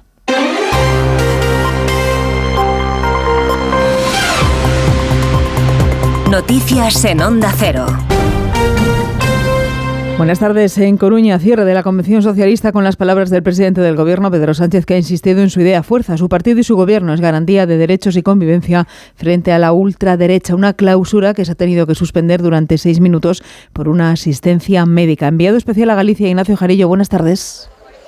Buenas tardes, sí, Pedro Sánchez aquí en A Coruña, después de pedir unas urnas llenas en las elecciones gallegas del próximo 18 de febrero, porque dice el PP pierde mucho si hay participación, ha puesto el foco en esta legislatura que confía en desarrollar con diálogo y más diálogo, pero no se olvida, dice, del día a día de la gente y de sus problemas, también en materia educativa, y pone deberes a la ministra de Educación por los malos resultados de los alumnos españoles, sobre todo en algunas materias. Pues hay asignaturas que son duras de roer para nuestros jóvenes. Me refiero a las matemáticas y también a la comprensión lectora. Por eso quiero anunciaros que en los próximos presupuestos generales del Estado, el Gobierno de España va a hacer un plan de refuerzo en matemáticas y en comprensión lectora para todos los jóvenes que están estudiando hoy en nuestro país. Y se cierra así un comité federal con nuevas incorporaciones, hasta cinco ministros más para estos próximos tiempos. Clausura además en Orense del presidente de los populares, Alberto Núñez Feijóo, de la interparlamentaria de su partido, con la convicción clara de que el PP busca contraponer su forma de practicar la política con la de Sánchez y dejar claro que la oposición tiene un modelo de gobierno eficaz para mejorar la calidad de vida de los ciudadanos. Enviado especial a Orense, José Ramón Arias, buenas tardes. Buenas tardes, pues acaba de finalizar la interparlamentaria de los populares con una apelación de Núñez Feijóo a no confiarse en las próximas elecciones gallegas a pesar de las encuestas. Llamamiento también y expreso por, además a la concentración de voto en torno al candidato popular, a los simpatizantes de Vox y a todos los desengañados y desencantados por el Partido Socialista. El líder popular ha contrapuesto los principios de su partido, del Partido Popular, a las veleidades y mentiras de Sánchez. Sánchez es el ahora, es el ahora de las expectativas independentistas. Y la gran mayoría de españoles tenemos que unirnos por el nunca. El nunca al retroceso de los derechos, el nunca al egoísmo, el nunca a la ruptura, el nunca a los muros, el nunca a la desigualdad. Núñez Feijóo ha dado todo su respaldo al candidato a la Asunta, Alfonso Rueda, frente a un multipartito de izquierdas que dice no entiende Galicia ni por, ni por extensión entiende España. Y seguimos en Galicia, ahora en Santiago de Compostela, con la multitudinaria manifestación que ha recorrido las calles de la ciudad para protestar contra la gestión del Gobierno central y la Junta tras el vertido de pellets. Desde allí informa Marta Rodríguez. Una multitudinaria movilización que recorre ahora mismo las calles compostelanas convocadas por un centenar de colectivos. El presidente de Plademar, Muros Noya, Rogelio Santos, indicaba que eh, defenderán el mar, gobierne quien gobierne, y criticaba la gestión de la crisis medioambiental de los peles, tanto del gobierno de la Junta como del gobierno central. Una movilización que cuenta con el apoyo de numerosos líderes políticos, Irene Montero, Yolanda Díaz y todos los candidatos a la presidencia de la Junta, excepto el Partido Popular, están hoy en esta manifestación.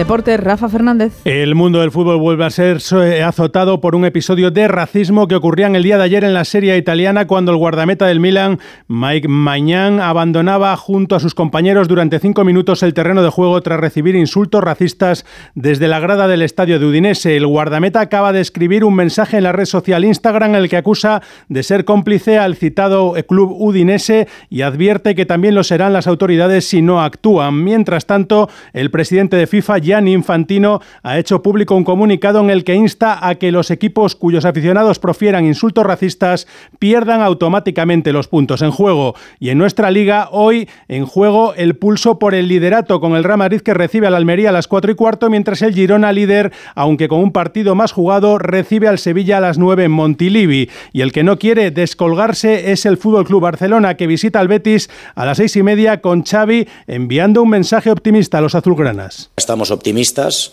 sabiendo que estos 7, 8 puntos con Madrid y Girona se pueden remontar. Creemos, creemos que da toda una segunda vuelta con, con la máxima ilusión.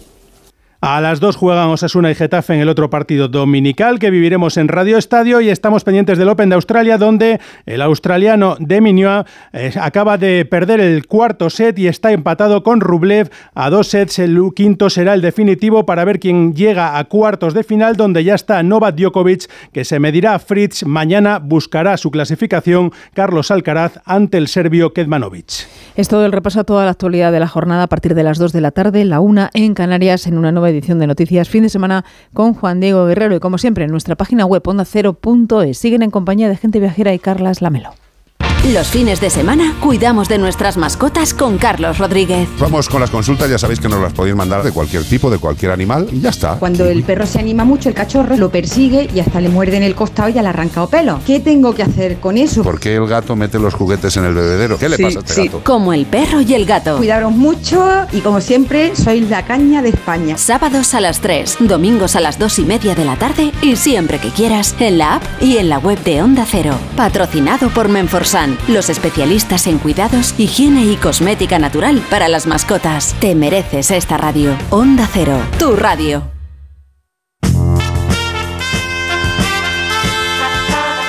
Gente viajera. Carlas Lamelo.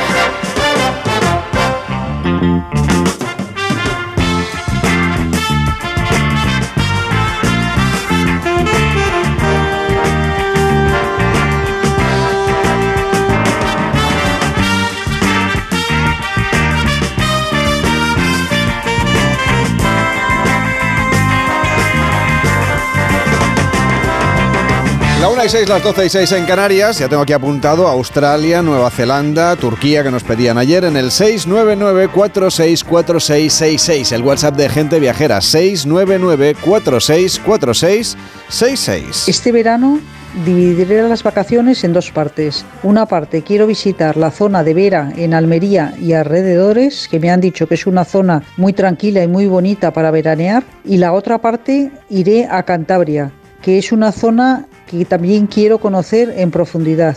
Muchas gracias. Desde luego, eh, Vera es un, vamos, es un amor, es un sitio mm, fantástico para estar por allí. Allí estuvimos eh, no hace tanto haciendo la final de golf de, de Onda Cero.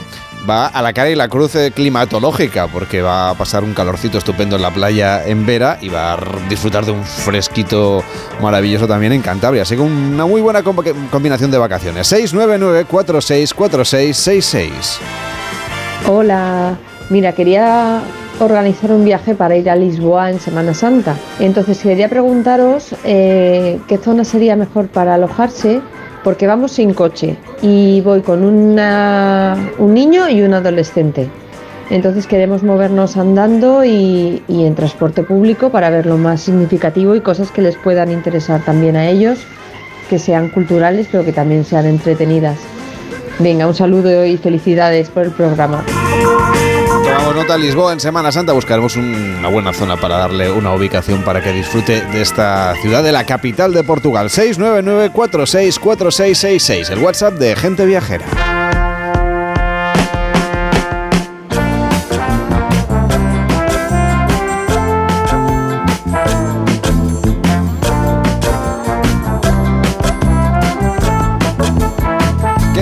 Tres días, solamente tres, para recorrer el mundo en todos los pabellones de IFEMA, de Fitur. Tres días para el pistoletazo de salida de Fitur 2024. 9.000 empresas, más de 800 expositores, 152 países repartidos en el madrileño IFEMA que convierten a esta en la primera feria del mundo en número de participantes y de asistentes. Es una de las más importantes del mundo también en cuanto a volumen de negocio. Y está con nosotros su directora, que es María Valcarce. ¿Cómo está? Muy buenos días. Hola, buenos días. Estamos a las puertas de un Fitur de récord. Efectivamente, un Fitur eh, más internacional, más profesional en los días de laborables y en el fin de semana con más actividades para pasárselo muy bien y conocer el mundo a través de los pabellones de IFEMA. Desde luego, las cifras del turismo 2023 fueron muy buenas. ¿Cree usted que este 2024 va a ser el Fitur del optimismo después de aquel del 2020, que luego al final todo se acabó, en fin, eh, em- ensombreciendo por culpa del COVID? Creo que sí, porque he oído ya de, labios de algunos de los responsables del turismo a nivel nacional y a nivel regional de distintas comunidades autónomas que los datos son muy buenos. El cierre de 2023 va a ser un año de muy importante número de, turistas que nos visitan y además de, muy alto gasto turístico y las estimaciones para el primer trimestre del 24 también son muy positivas. Este año el país, el socio, el país socio de Fitur es Ecuador que, bueno, por desgracia está viviendo una situación bastante complicada, que no sé si va a alterar de alguna manera los planes que ustedes tenían con, con Ecuador. Afortunadamente no va a alterar los planes. Eh, lo que nos dicen los responsables de turismo de Ecuador es que la situación está ahora ya bastante contenida en todo el país y sobre todo que esta situación nunca afectó a los lugares eh, más turísticos del país como es Isla Galápagos o la Amazonía y entonces están haciendo un esfuerzo en, Fitur para comunicar eh, pues que Ecuador es un destino seguro ya y que desde luego lo será en el verano, pues cuando seguramente sea la fecha en la que viajemos los españoles hacia ese maravilloso país. Se incorpora esta mesa también Mariano López. ¿Qué tal Mariano? ¿Cómo estás? Muy buenos días. Hola, muy buenos días y muy buenos días también, directora María Valcárcer. Encantado de poder saludarla, como bien decía Carles, y, todo, y el calendario a las puertas de Fitur, de un Fitur de récord. Bueno, Mariano López junto con Estereiros y con María Valcárcer van, van a protagonizar también una parte importante del programa de gente viajera desde Fitur el próximo fin de semana. Allí os tocará pues hacer un poco de balance y sobre todo de situación, ¿no? de la importancia que tiene Fitur en el turismo en el mundo. Mariano, tú has hecho yo creo que todas las eh, ediciones de la la feria. Pues, pues sí, la verdad es que sí, no me he perdido ninguna. Unas, eh, afortunadamente, como profesional, es decir, pues cuando tenía responsabilidades en medios de comunicación, y otras como, como aficionado a los viajes, interesado en los viajes, porque Fitur, yo creo, siempre ha sido una plataforma de lujo para quienes estaba, vivíamos en Madrid y ahora a través de Internet, una plataforma excepcional para contactar con proveedores, para curiosear, y es algo muy, muy especial para ilusionarte que yo creo que es el, el motor de los, de los viajes. Y hablando del próximo Fitur, y si me permites, Carlos, quería preguntarle a la directora por una de las novedades, y es ese, ese eh, el, programa en colaboración con Impulsa Igualdad que se va a llamar o se llama Fitur for All, que es, bueno, pues una promoción del desarrollo del turismo accesible, algo que yo creo que también nos, nos preocupa a todos y en lo que afortunadamente sí se ha visto una grandísima evolución en el país y en Fitur. ¿Cómo va a ser ese, ese Fitur para todos que se promueve en esta edición de la feria? Hola Mariano y a Carles también que no he dicho nada, he, contestado la, pregunta sin saludar previamente. Sin problema, no pasa nada. Nos damos por saludados todos en este programa, usted no se preocupe. Bueno, eh, vamos a ver si efectivamente este año celebramos o estrenamos una nueva sección en Fitur, Fitur for All, dedicada a la accesibilidad en el turismo. Este año lo que, en lo que se concreta es en una jornada técnica en el jueves, o sea, en jornada profesional de la feria, en la que se pondrá un poco a debatir a, distintas organizaciones, destinos, empresas sobre la necesidad de crear un turismo más inclusivo y eliminar las barreras que dificultan la accesibilidad.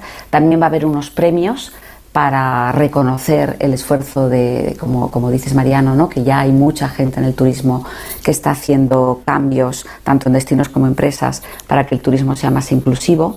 Y luego habrá un pequeño espacio en la feria, bueno, pues mm, para, para anunciar que tenemos esta sección, pero bueno, como primer año en la agenda de actividades del fin de semana no hay nada específico de, de Fitur for All. Se queda para lanzar en las jornadas profesionales. Hay un tema muy importante que es para el sector del turismo la sostenibilidad en esta edición, en el Fitur Next, se centra también en cómo el turismo contribuye a revitalizar los territorios, a paliar la despoblación. Una de las iniciativas premiadas es Genalguacil, ese pueblo museo, que no es otra cosa que el arte contra la despoblación y para la repoblación en la comarca del Genal, en Málaga. Nos acompaña Miguel Ángel Herrera, que es el alcalde de Genalguacil. ¿Cómo está? Muy buenos días. Hola, muy buenos días. Eh, ¿Cómo es este proyecto que contribuye de alguna manera a que el turismo sirva como contrapeso a la despoblación que sufre una parte importante de nuestro país? Pues bueno, este año ya cumplimos el 30 aniversario de una iniciativa que, bueno, como bien dices, tenía como objetivo la lucha contra la despoblación. Y bueno, es luchar con cuatro pilares fundamentales. Es la tradición del arte, la cultura y la naturaleza. Y eh, pues eh, que se ha convertido en un polo de atracción ahora mismo pues para la gente que ama la cultura. Y muchísimos artistas, ya casi 400 artistas han pasado por General Guasil, eh, donde han dejado su impronta en las calles. Por eso se nos denomina pueblo museo y también lo estamos haciendo de una manera pues que tenga también un impacto en el territorio, ¿no? generando economía circular, etcétera, etcétera, ¿no? Señor Valcarce, eso es un síntoma más de que en España, en todas partes, están haciendo cosas, ¿no? Sí, yo creo que se están haciendo cosas y que realmente lo importante es que el turismo tiene esa capacidad de contribuir a la revitalización de los territorios y eso es lo que queremos destacar desde este año, desde nuestro Observatorio de Sostenibilidad, Fitur Next. En este observatorio cada año elegimos un reto de sostenibilidad, ¿no? Y, bueno, pues detectamos eh, buenas prácticas que son replicables y luego pues intentamos darlas a conocer a la industria turística y este año, bueno, pues con el foco en, contribuir al equilibrio en poblacional y a la revitalización de los territorios. Como decíamos, alcalde, para el municipio ha supuesto un revulsivo. ¿Realmente han conseguido parte del objetivo, que era fijar población, que la gente joven sobre todo se quedase en Genalguacil? Pues sí, mira, de, hecho ha habido un cambio tremendo desde 2017, que fue, digamos, ese, ese punto de transición, y ahora, bueno, gente joven, pues están abriendo restaurantes en Genalguacil, han sido bastante los artistas y artesanos que se han afincado en Genalguacil porque eh, les ofrece también y les acerca también eh, un, eh, un turista que está interesado en los productos que se venden en el arte, la artesanía. Y, y bueno, y vemos como cada vez están naciendo más proyectos eh, eh, empresariales alrededor de San Es lento, la verdad que hay que decir que es lento, pero bueno, la verdad que preferimos este modelo de, desarrollo, que ahora también, bueno, se ha convertido en uno de los proyectos pilotos de innovación rural a nivel europeo. Entonces, pues, nos sentimos muy orgullosos, ¿no? Que eso también está ayudando a que más gente joven, pues, eh, trabajen alrededor de, del Museo de Arte Contemporáneo, del pueblo y en las diferentes iniciativas. Alcalde, le voy a pedir que nos cuente un poco qué cosas podemos hacer en su municipio y en el entorno para que la gente viajera se acerque.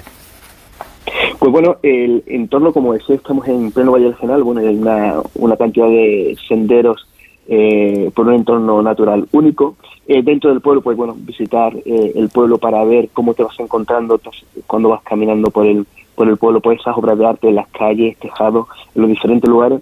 El Museo de Arte Contemporáneo, que se ha convertido también en uno de los grandes recursos culturales de, nuestro país.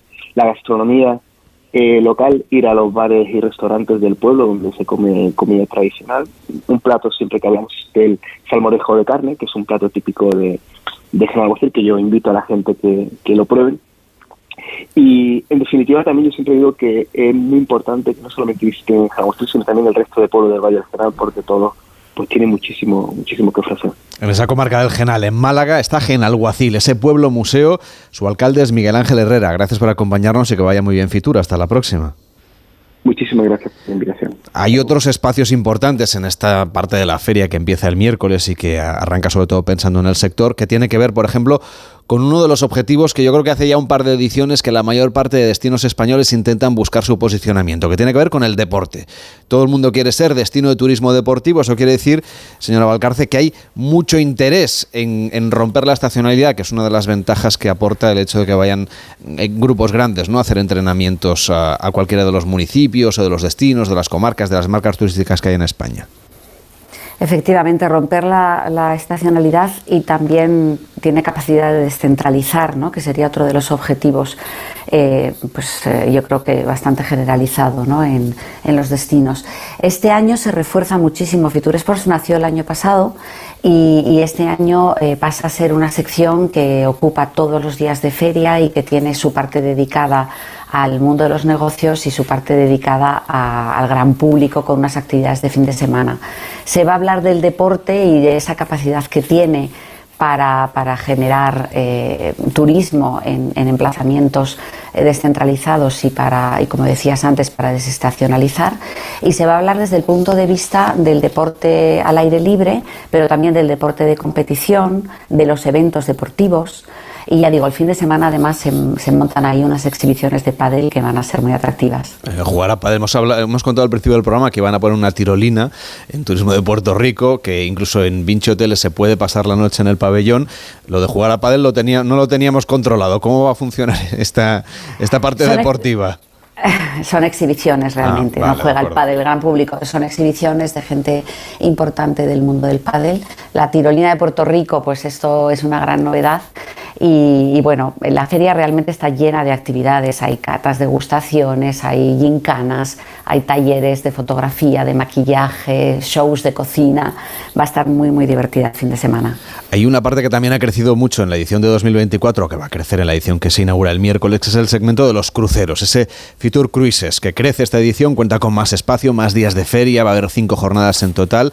La idea es que Madrid también se posicione como una de las capitales de la industria de los cruceros para que se haga mucha actividad económica vinculada con ese tipo de viajes. Sí, realmente los cruceros pues es un segmento de negocio interesante eh, que, muchos destinos quieren atraer y nosotros en la feria tenemos una sección, yo creo que ya lleva, va a ser el tercer año y como dices este año crece y se refuerza. Tiene en eh, los días profesionales una zona eh, como de stands para que las empresas hagan relaciones y negocio y también tiene una zona de formación en la que las empresas presentan eh, pues su oferta y los destinos también presentan eh, todas sus posibilidades y luego en el fin de semana pues hay una búsqueda del tesoro a lo largo de la feria ah, hay encuentros de viajeros y, la, la, sección efectivamente este año está muy reforzada y yo creo que va a ser uno de los atractivos de la feria. Jesús García, ¿qué tal? Buenos días. Muy buenos días, aquí estamos. Fundador, editor jefe del magazine Crucero Adicto, es el organizador de esta parte de Fitur Cruises que hablábamos con la señora Valcarce. ¿Cómo va a ser esta edición de, Fitur Cruises pensando en los viajeros? Nos hablaba, nos apuntaba la señora Valcarce algunas de las actividades, pero pensando sobre todo en el fin de semana, cuando va a ir la gente viajera a Fitur, ¿qué es lo que se va a encontrar? Pues la verdad que eh, si alguien está pensando en viajar en crucero o ya es un crucerista veterano, le recomiendo muchísimo que pase porque no solamente va a descubrir todas las experiencias nuevas que hay de crucero, creo que una, una de las grandes características que tiene el crucero en general, la experiencia cruceril, es que hay un tipo de crucero para cada tipo de viajero. Lo importante es acertar con el zapato correcto. Si entras por la puerta incorrecta quizás no es lo que esperabas pero la mayoría de las personas, si tienes un mínimo de conocimiento, entras por la puerta y te engancha, como nos ha pasado a nosotros que llevamos ya muchísimos años, del año 2000 haciendo cruceros. ¿Y qué vamos a encontrar ese fin de semana? Pues básicamente eh, una mega actividad, una gran actividad mm, familiar, lúdica, que gira en torno al mundo de los cruceros, que es una gran búsqueda del tesoro, una, mega gincana que sucede utilizando Fitur como un gran mapa mundi, como un gran mapa de búsqueda, y donde las familias, eh, los equipos deben encontrar 10 escalas de cruceros, donde van normalmente los cruceros, resolviendo unas pruebas, resolviendo unas, eh, unas eh, digamos, mm, pruebas. Y al final, todos aquellos que han participado, pues se pueden ir a Fitur a dar una vuelta y disfrutar de Fitur, porque es la feria de las ferias, y llevarse a casa un crucero de 7 días eh, para dos personas, que hay varios cruceros que se van a sortear entre todos los participantes, además de otros muchísimos, muchísimos cruceros. Por otro lado, otra parte importante, aparte de ir llevarte un crucero a casa, es aprender un poco más.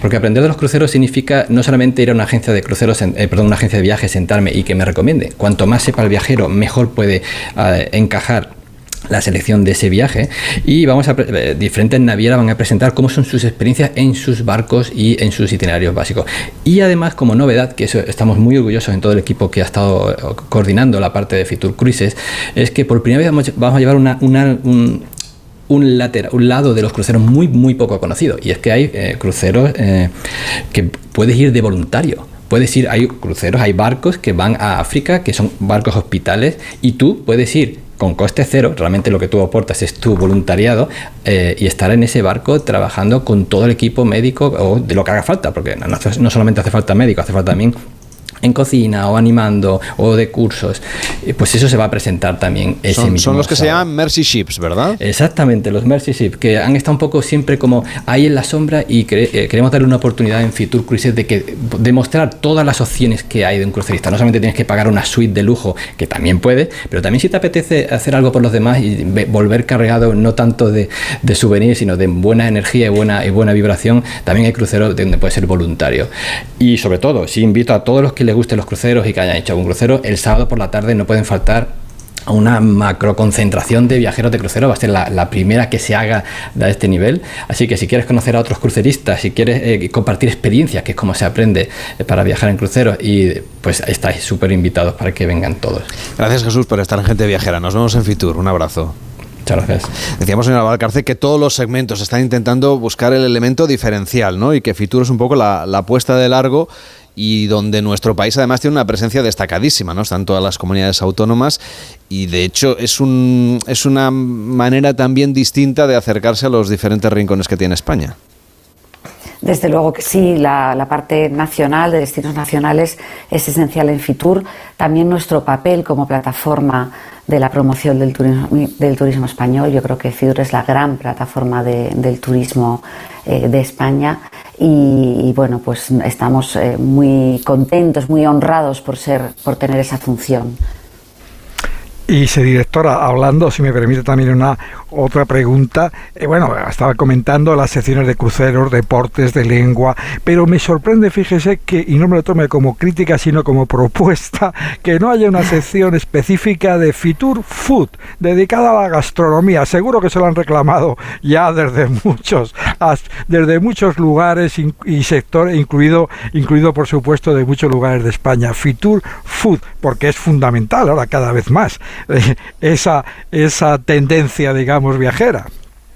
Sí, Mariano, pues realmente es tan fundamental que está presente a lo largo de todos los stands de la feria y quizás es por eso por lo que no hemos nosotros destacado una sección monográfica, porque ya la gastronomía eh, forma parte de la oferta mm, turística de todos los destinos y, de, y, de, las empresas, de los hoteles, en fin, y está tan presente en la feria que nosotros pues no hemos entrado a hacer ahí un desarrollo especial. Nuestras secciones monográficas normalmente se desarrollan bien para, para, difundir el conocimiento, la innovación, como es el caso de Fitur eh, Know-how o de Fiturtequi, bien para establecer lazos con otros sectores que, que, impulsan la actividad turística con su actividad, como es el caso, por ejemplo, de, del cine, ¿no? de, de los rodajes de eh, de películas o de series en los destinos, eh, como por ejemplo el deporte, ¿no? ponemos en, comunicación a la industria deportiva con la industria turística, o bien porque queremos eh, ayudar a promover segmentos de mercado, ¿no? como es el caso de, de Cruises o, de LGBT, ¿no? para el perfil eh, de, este colectivo. Entonces, en el caso de, gastronomía, que sí, lo tenemos ahí siempre, lo, pensamos, nos lo dicen, pero de momento, bueno, pues pensamos que está tan representado en todos los destinos que, no vemos eh, en este momento la, manera de, sacarlo de ahí o de darle una, una monográfica. Pero bueno, nunca se sabe. ¿eh? Nunca se sabe, efectivamente. María Valgarce, directora de Fitur, que vaya muy bien la feria. Hasta la próxima. Nos vemos, de hecho, en unos días. Muchas gracias a vosotros, un placer.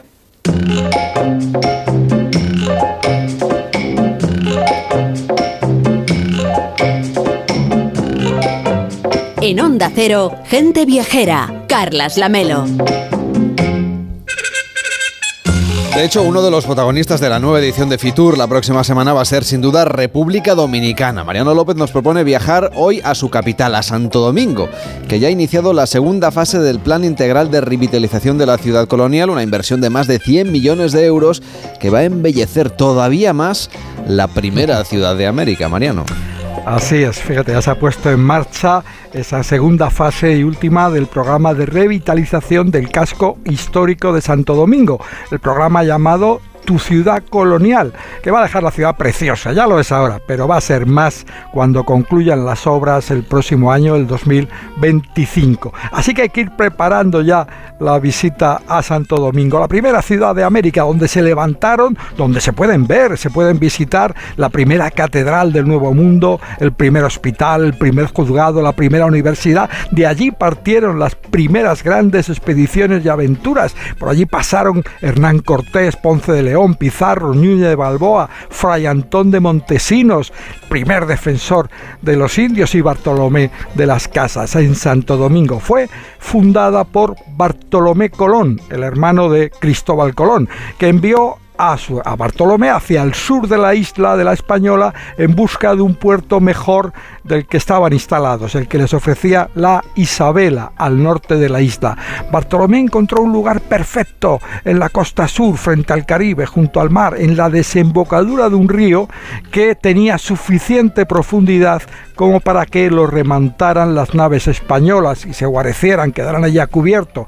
Allí en la margen oriental de ese río llamado Ozama, Bartolomé Colón estableció un asentamiento de casas de paja que llamó Santo Domingo y a donde rápidamente se trasladaron la mayoría de los escasos vecinos de la Isabela. Pocos años después, en 1502, justo cuando acababa de llegar un nuevo gobernador a la isla de la Española, Nicolás de Obando, al frente de 32 embarcaciones con 2.500 nuevos colonos, un gran huracán destrozó todas las casas y el nuevo gobernador, Obando, decidió que había que cambiar de sitio la ciudad y disponerla al otro lado del río, con calles anchas, con buenos solares, con piedra firma, allí donde ahora está y donde se encuentra la ciudad colonial. Y vamos entonces, si te parece, a esa ciudad colonial de Santo Domingo. ¿Por dónde empezamos la visita? Pues justo si te parece, ahí en el recodo que forma el encuentro del río Zama con el Caribe. Allí para empezar podemos imaginar fácilmente cómo era la llegada, la salida de las carabelas. Allí, en ese lugar, fue donde se construyó la primera fortaleza y de ahí partía y parte, paralela al curso del río, la primera calle de América, la calle llamada inicialmente Fortaleza y rebautizada como calle de las Damas, en honor a las nobles damas. Había que imaginarlas con sus vestidos en aquel lugar, que acompañaban en sus paseos por esta calle a la virreina, la esposa de Diego Colón, el hijo del almirante que sustituyó a Obando en el gobierno de la Española. Es la calle principal de un entramado de 32 calles organizadas por manzanas dispuestas en damero, un tablero que sirvió de modelo para muchas otras ciudades del Nuevo Mundo, paseando por la calle de las Damas desde la desembocadura del río, donde decía se alza la fortaleza, paseando hacia el norte, encontramos los monumentos más bellos de la ciudad colonial, los palacios, las iglesias, las casas de piedra con patios cuajados de plantas tropicales. Podemos ver la que fue la casa del gobernador, la Real Audiencia, la casa del explorador de Colombia, Rodrigo Bastidas, la casa donde vivió Hernán Cortés, que hoy es la Embajada de Francia, el que fue palacio de la Real Audiencia y hoy es un la iglesia de los dominicos, el primer convento de América, el primer monasterio también y dos edificios muy destacados, la catedral y el palacio virreinal, el alcázar que levantó Diego Colón. La catedral situada junto al Parque Colón, que fue la Plaza Mayor de Santo Domingo, contiene un muy valioso conjunto de tesoros, retablos, muebles, altares y mausoleos. Acogió los restos de Cristóbal Colón, que permanecen, según la versión dominicana, en el sepulcro que se trasladó de la catedral al monumento conocido como Faro Colón construido en 1992, en el quinto centenario, tiene la forma de un gran edificio con forma de cruz y la luz de un faro y se ve en el camino del aeropuerto a la ciudad. El otro gran monumento es el Alcázar, el primer palacio fortificado de América y uno de los más bellos, con su conjunto de arcos y soportales construidos con rocas de coral cuyas vistas se pueden disfrutar, no me parece una mala idea, desde las terrazas de los restaurantes de la plaza contigua, la plaza de España. Ahí podemos reposar, tomarnos un jugo, allí llaman así a los zumos, un zumo de papaya, de mango, de lima o de chinola, que es como llaman a la maracuyá. Y si te parece, pues nos vamos luego ya descansados, nos vamos de compras. Nos vamos de compras, ¿eh? pero sin salirnos de la ciudad colonial. Eso es, el mejor sitio para ir de compras sigue siendo el mercado modelo, por un lado, donde es posible encontrarte toda clase de artesanías, en especial la más típica, las confeccionadas con piedra larimar, que es una piedra azul semipreciosa propia de la República Dominicana. Y y la calle del Conde, una calle muy especial, perpendicular a la calle de las Damas. Nace donde se encuentra la que fue casa de Hernán Cortés y continúa hasta la llamada Puerta del Conde, junto al Parque de la Independencia, donde se encuentran las estatuas de los líderes de la independencia del país. Es una calle peatonal cargada de sentido de recuerdos para los dominicanos, que en los años 50 pusieron de moda el verbo condear que era ir a la calle del Conde para pasear, para comprar, para ir al cine, para dejarse ver. Es una calle notable por sus edificios de principios del siglo XX, por las tiendas de libros, los puestos callejeros, las cafeterías y la música, porque no hay un rincón, no hay un instante en la vida de Santo Domingo que no esté animado por la música, por el baile, por el sentimiento que parece inundar esta ciudad con sus dos ritmos originales más conocidos, la bachata y el merengue. Son señas de identidad, de hecho, Mariano, de todo el país, de la República Dominicana. Los dos han sido declarados, dos ritmos declarados Patrimonio de la Humanidad por la UNESCO. El merengue consta que se bailó por primera vez en 1844. Hay en el país un Día Nacional del Merengue. Se celebra cada 26 de noviembre. Y también hay festivales del merengue repartidos por diferentes provincias y ciudades. Esos llenan todo el calendario del país. En Santo Domingo el Festival de Merengue se celebra a finales de julio. La bachata, un ritmo más lento que nació de la fusión del bolero con el son cubano y con el propio merengue, nació en los años 60 del pasado siglo. Son ritmos que han cruzado el Caribe y que ahora hoy están de plena actualidad porque lo toman para sus interpretaciones eh, artistas tan de actualidad como Rosalía, The Weeknd, Shakira, Bad Bunny o Romeo Santos. El de hoy es un destino muy musical, así que te habrá costado elegir. Bueno, más fácil, sí, por un lado es más difícil, pero por otro lado es más fácil porque sabes que aciertas con, que vamos, con lo, con lo más actual o lo más antiguo. Bueno, yo quería, fíjate, una bachata que es la que más éxito ha alcanzado sin duda en los últimos en último año. Se titula la canción simplemente así, La Bachata, y ha obtenido todos los premios posibles en el Caribe y fuera del Caribe. Lleva 1.111 millones de reproducciones en Spotify. La canta Manuel Turizo. La letra habla de un desamor que provoca lo primero, cosa de estos tiempos, un bloqueo en Instagram. La Bachata, desde Santo Domingo, la primera ciudad de América. Es complicado, todo lo que hicimos me gusta recordar. Ando manejando por las calles que me besaste, oyendo las canciones que un me dedicaste. Te diría que volvieras, pero eso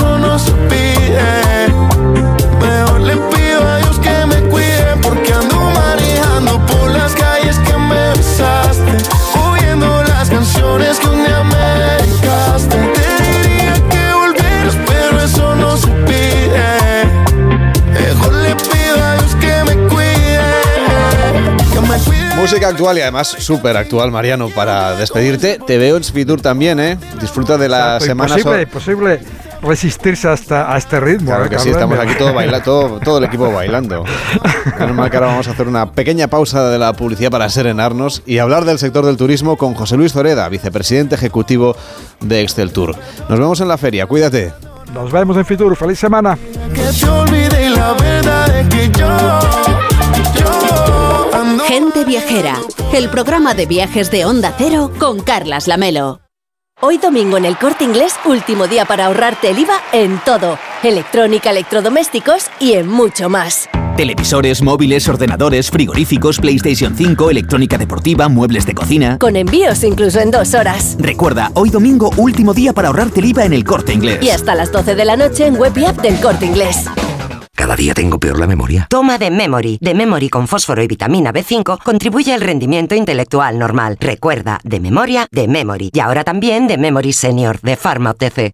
Almería, eres mi sol. Sol que ilumina enigmáticos paisajes y naturaleza salvaje. Luz de aguas cristalinas y cielo estrellado. Eres viento, sal, emoción y paz. Almería, eres mi sol. El sol que necesito. Diputación de Almería y Costa de Almería. ¿Cansado de toser? Toma Herbetón Respire. Herbetón jarabe con extracto de pino y eucalipto espectora y reduce el espasmo bronquial. Herbetón Respire. Consulte a su farmacéutico o dietista. ¿Eres profesor o centro educativo? Prepara tu proyecto para la tercera edición de los premios Mentes AMI. Queremos reconocer tu labor con esas iniciativas que fomentan el pensamiento crítico de tus alumnos, que impulsan su creatividad audiovisual responsable, que desarrollan sus competencias digitales o que promueven los valores y la convivencia en el aula. Infórmate en mentesami.org. Un proyecto de Fundación A3 Media. Colaboran Platino Educa, Unie Universidad y Fundación La Caixa.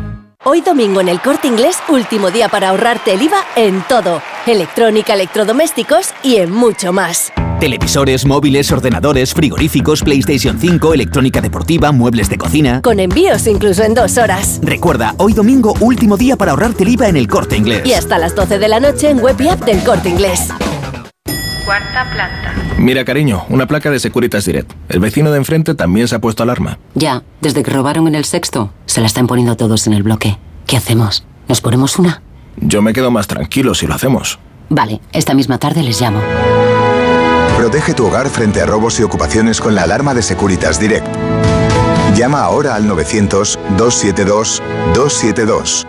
Este es el mejor anuncio del mundo. Un anuncio que no tiene voces famosas, ni la típica canción pegadiza, y sin embargo, es el mejor anuncio del mundo. Tengo que darles una muy buena noticia. Su hijo ha superado la enfermedad. Porque el mejor anuncio del mundo es poder decirles a unos padres que su hijo ha superado la leucemia. Ayúdanos a seguir investigando enviando imparables al 28027. Fundación Josep Carreras. Imparables contra la leucemia. Coste del mensaje 1,2 euros. Donativo e íntegro. Disponible para móviles Movistar, Vodafone, Orange, Euskaltel y Telecable. Almería, eres mi sol. Sol que ilumina majestuosos pueblos y enigmáticos rincones. Sol que embellece monumentos y descubre tradiciones. Sol que enciende sabores únicos. Luz auténtica, única e inesperada. Eres historia, arte y pasión. Almería, eres mi sol. El sol que necesito. Diputación de Almería y Costa de Almería. En Onda Cero, gente viajera. Carlas Lamelo.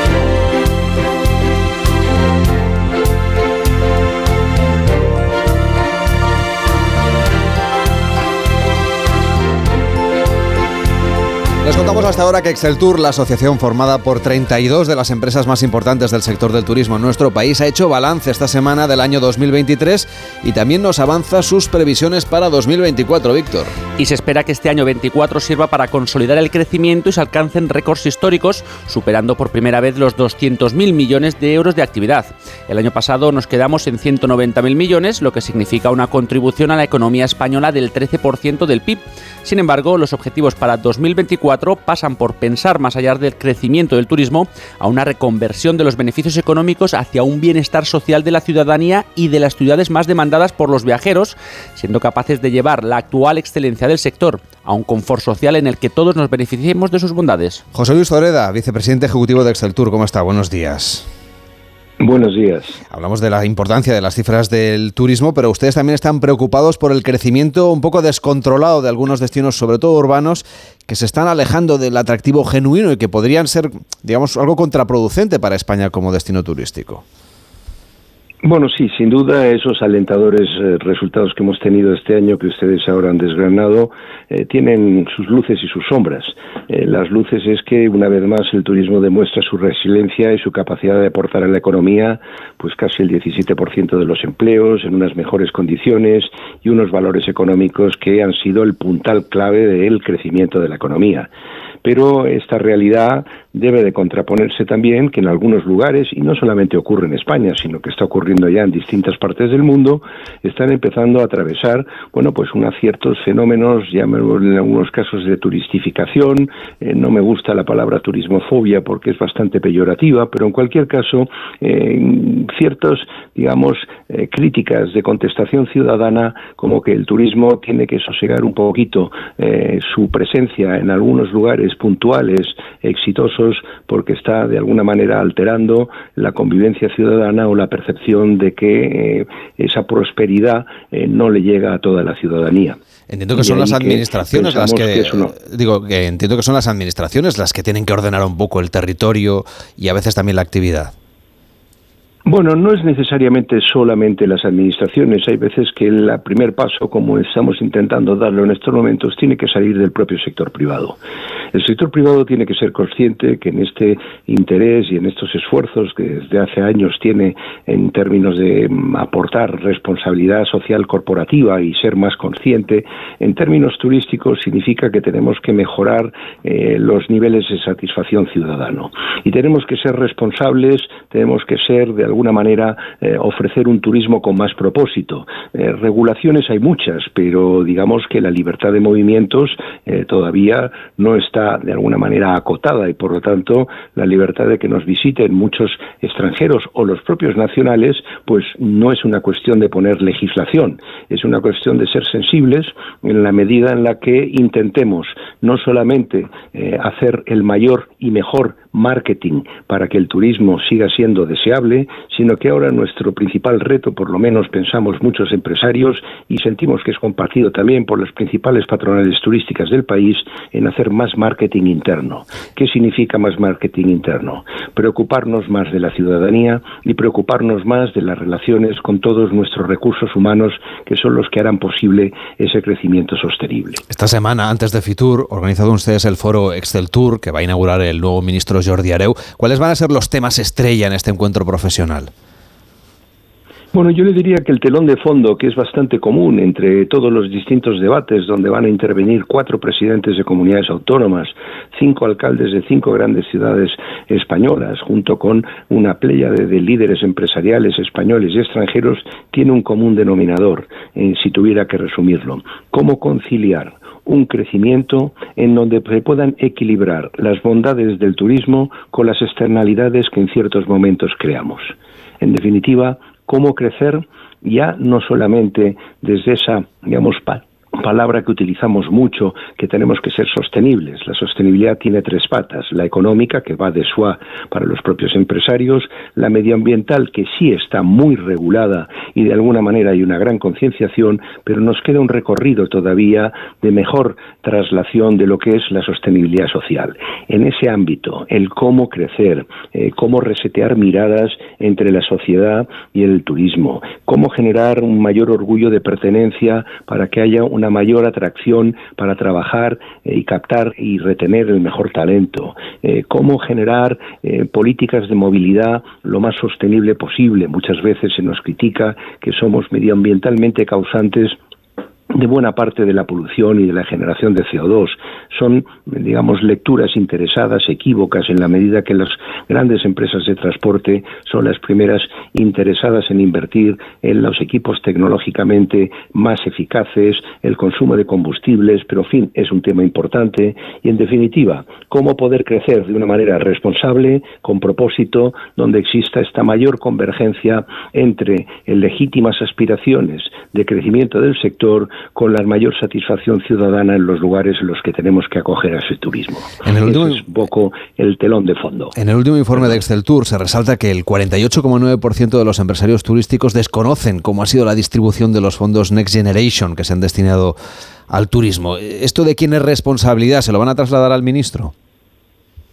Bueno, eso de alguna manera ya se lo hemos trasladado. No es una situación en absoluto responsable de la actual administración, ni incluso del anterior ministro, sino que tiene una génesis en, hace tres legislaturas en una, a nuestro juicio, inadecuada distribución de esos fondos que nos llegaban un poco del cielo, los fondos Next Generation de Bruselas, en donde en vez de optar por reservar una partida o unas partidas muy importantes en poder redinamizar, reconvertir, las grandes fábricas del turismo español, los destinos turísticos pioneros, se optó por una distribución mucho más en clave política de un pequeño reparto de decenas y decenas de millones de euros en pequeños proyectos que nosotros sentimos de poco carácter transformador. Eso, sin duda, sí ha sido una responsabilidad en el momento oportuno pues de un secretario de Estado que tuvo que dejar el puesto en la medida en que em, sus criterios de aplicación y distribución de estos fondos que hoy desgraciadamente tenemos que convivir no fueron desde nuestro punto de vista los más acertados. En lo que queda de asignación de estos fondos, en los siguientes proyectos que tenga en marcha la Unión Europea como gran financiador, ¿cree usted que hay margen para que esta situación un poco se, se reubique? Bueno, esperamos que, puesto que la ejecución de esos fondos Next Generation el día de hoy no sobrepasa en turismo el 14%, es verdad la pregunta que antes no le he contestado enteramente, que no deja de ser una sorpresa, que de alguna manera avala esa percepción que teníamos desde el CELTUR sobre la equívoca distribución de los fondos, que, hombre, clama al cielo que un 50% del empresariado turístico español no conozca ni sepa de qué eh, van estos fondos y que apenas un 11% se hayan beneficiado de ellos. Por lo tanto, todavía tenemos la esperanza de que pudiera haber algún replanteamiento, alguna reconversión en la adjudicación de estos fondos y, sobre todo, si ya no pueden eh, redistribuirse de otra manera, procurar que se generen las mayores sinergias en esa distribución de fondos entre toda esa pléyade de pequeños municipios y medianos municipios que ha sido el objetivo político del reparto. En muchos de ellos notamos aplicaciones de fondos, distribuciones de fondos, donde les falta una capacidad, una orientación, sinergias que pudieran incluso, a pesar de esta atomización en la distribución, generar una mayor eficacia en la aplicación de los mismos. Por lo tanto, sí, tenemos aspiración, pero no sé si es más un deseo voluntarista que una capacidad real de poder reconvertir esta distribución de fondos. Al día siguiente de su foro Excel Tour se inaugura Fitur. ¿Creen que puede ser la edición más optimista desde 2020? Bueno, yo le he dicho que de alguna manera la realidad del año 2024, tenor de las indicaciones que tenemos, porque eh, no en vano hacemos eh, encuestas empresariales acerca de 2.000 unidades de negocio, demuestran que cuando menos el arranque del 2024 va a ser bastante potente. Seguiremos teniendo un reflujo de turismo del Oriente Medio dirigido hacia Canarias por los problemas de Israel, eh, de la guerra de Israel en, en Palestina y también una, un adelanto de la Semana Santa que favorece la actividad. El resto del año en principio, pues no nos deja de sorprender, no le engañaría, eh, una dinámica turística contracíclica con lo que es la realidad de la percepción de la confianza del consumidor. Por hablar claro, cuando en España y en Europa todos los indicadores de confianza eh, del consumidor están en bajando, eh, nosotros andamos subiendo. Uno diría que probablemente el turismo, y es que quizá de las pocas interpretaciones a las que podemos de alguna manera encontrar este fenómeno, es que estamos ya cada día más formando parte de la cesta de la compra. Es decir, hemos pasado a ser una necesidad vital para buena parte de la ciudadanía española y extranjera que después de la pandemia se dio cuenta de la necesidad de vivir, de salir, de disfrutar, de conocer, de moverse y por lo tanto quizás sea un poco una exageración, pero estamos más cerca de formar parte de la cesta de la compra de que de ser un producto superfluo o en cualquier caso hemos mejorado la predación en el consumo. Eso nos lleva a pensar con un cierto optimismo que el año 2024 va a ser muy buen año, pero ojo, con todas las cautelas que antes le decía. No se trata de crecer por crecer. El objetivo del sector turístico español ya no debe de ser crecer en volumen, en afluencia, ni en jactarnos de batir récords de llegada de turistas. Tiene que ser el buscar la conciliación de que este crecimiento lleve la mayor satisfacción ciudadana, la generación del mejor empleo, la captación y retención del mejor talento y, en definitiva, recuperar un poco el prestigio y la imagen que, de alguna manera, en algunos lugares de España, ese sobreturismo nos ha perjudicado.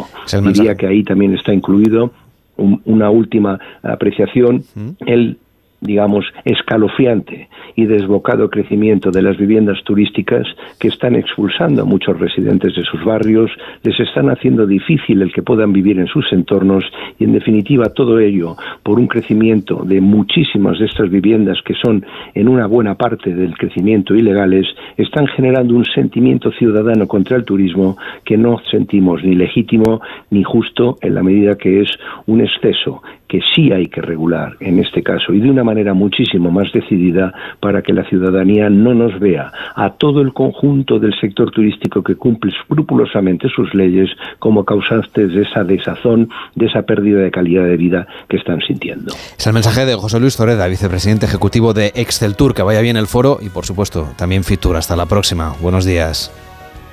Buenos días, encantado. Hacemos una pausa en Gente Viajera y seguimos hablando del sector del turismo. En Onda Cero, Gente Viajera, Carlas Lamelo. Ibiza es la isla del deporte.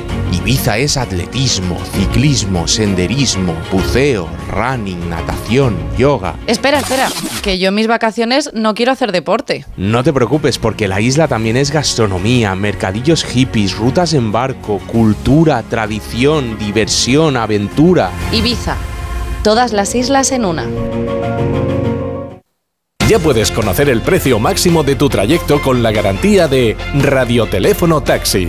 Llámanos al 91-547-8200 o descarga Pide Taxi. Más información en rttm.es. Onda Cero. Ven y vive la experiencia. Del 24 al 28 de enero llega Fitur, Feria Internacional de Turismo. Descubre las maravillas de Ecuador y sus cuatro mundos junto con miles de destinos de todo el planeta. Sábado y domingo abierto al público. Entra en ifema.es y compra tu entrada. IFEMA Madrid. Siente la inspiración.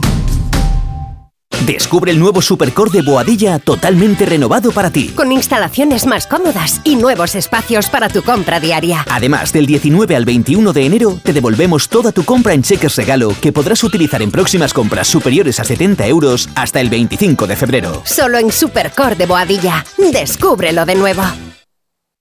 Elche, el palmeral más grande de Europa, un oasis en el Mediterráneo al que escaparse durante todo el año. Elche, una ciudad con tres patrimonios mundiales de la UNESCO, el Palmeral, el Misteri de Elche y el Museo de Pusol, y miles de experiencias por disfrutar. Visítanos en el pabellón 7 de Fitur del 24 al 28 de enero. Te compra tu coche, te compra tu carro, te compra tu buga. Te compra tu furgo, te compra tu moto, te compra tu auto, caravan. ¿Te han hecho una oferta? Te la mejoramos. Has oído bien. Mejor precio garantizado y compromiso de pago en 24 horas. Ven a vernos.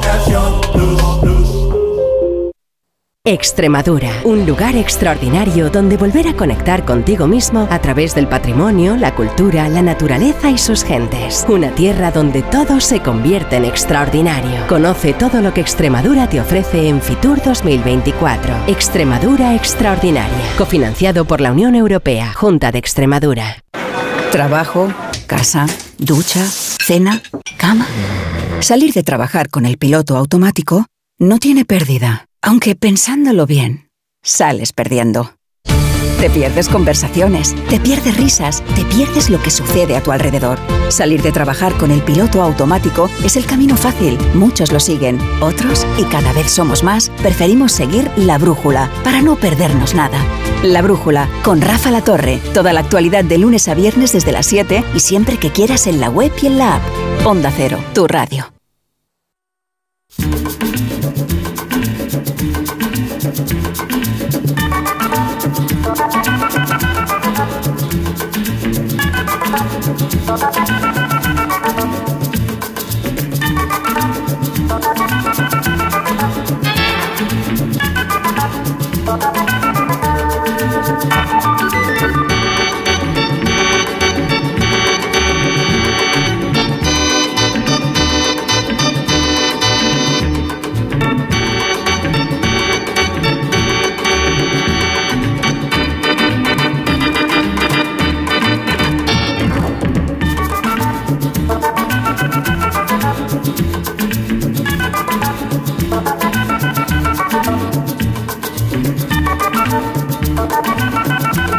Ya saben que el próximo fin de semana haremos el programa habitual que hacemos en Fitur, en la Feria Internacional de Turismo, que se celebra en IFEMA, en Madrid.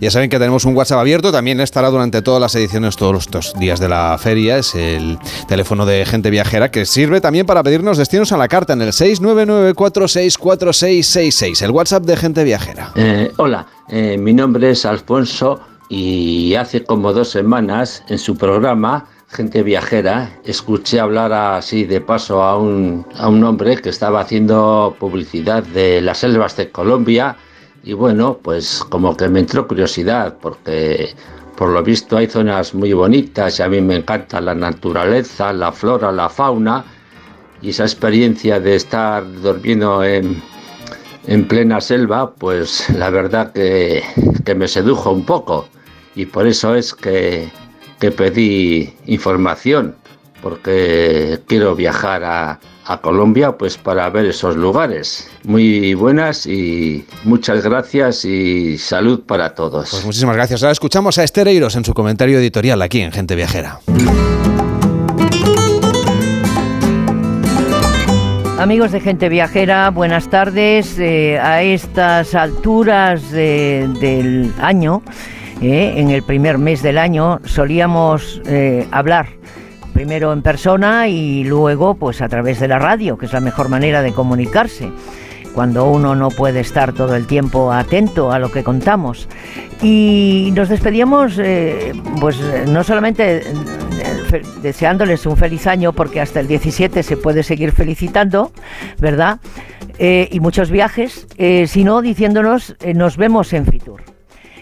Por lo que creo que ahora toca a, la gente viajera que queda en nuestro país, en ese país llamado España, aunque a algunos no les, no les guste mucho el nombre, y si Dios quiere, pues estará gente viajera una vez más en el pabellón 9B14 en Fitur, en Madrid, esta próxima semana. ¿eh? Desde el lunes empieza a haber, lógicamente, más presentaciones que nunca y más gente que nunca que va a venir, no solamente los profesionales primero, sino también la gente viajera de España. Y es que después de tantos años de recibir turistas, este año Fitur tendrá una ventana más grande, mucho más grande y más amplia al mundo, que dejará en Madrid más de 430 millones de euros y que a pesar de las dificultades eh, que vive el planeta, que son muchas, estarán presentes 152 países, más de 9.000 empresas y muchas novedades. Eh, muchas novedades. Espera que entre profesionales y viajeros se van a divertir y sobre todo se informarán más y mejor que nunca. Y es que la edición, esta es muy bonito la cifra es la 44 y es un número precioso y además aumenta en uno el pabellón, en, en los internacionales, un pabellón más. Así que muy buenas tardes a todos, que sean felices. También estará Esteriros, claro que sí, el próximo domingo en Gente Viajera en esta edición especial desde Fitur. Llega Juan Diego Guerrero y Noticias Fin de Semana.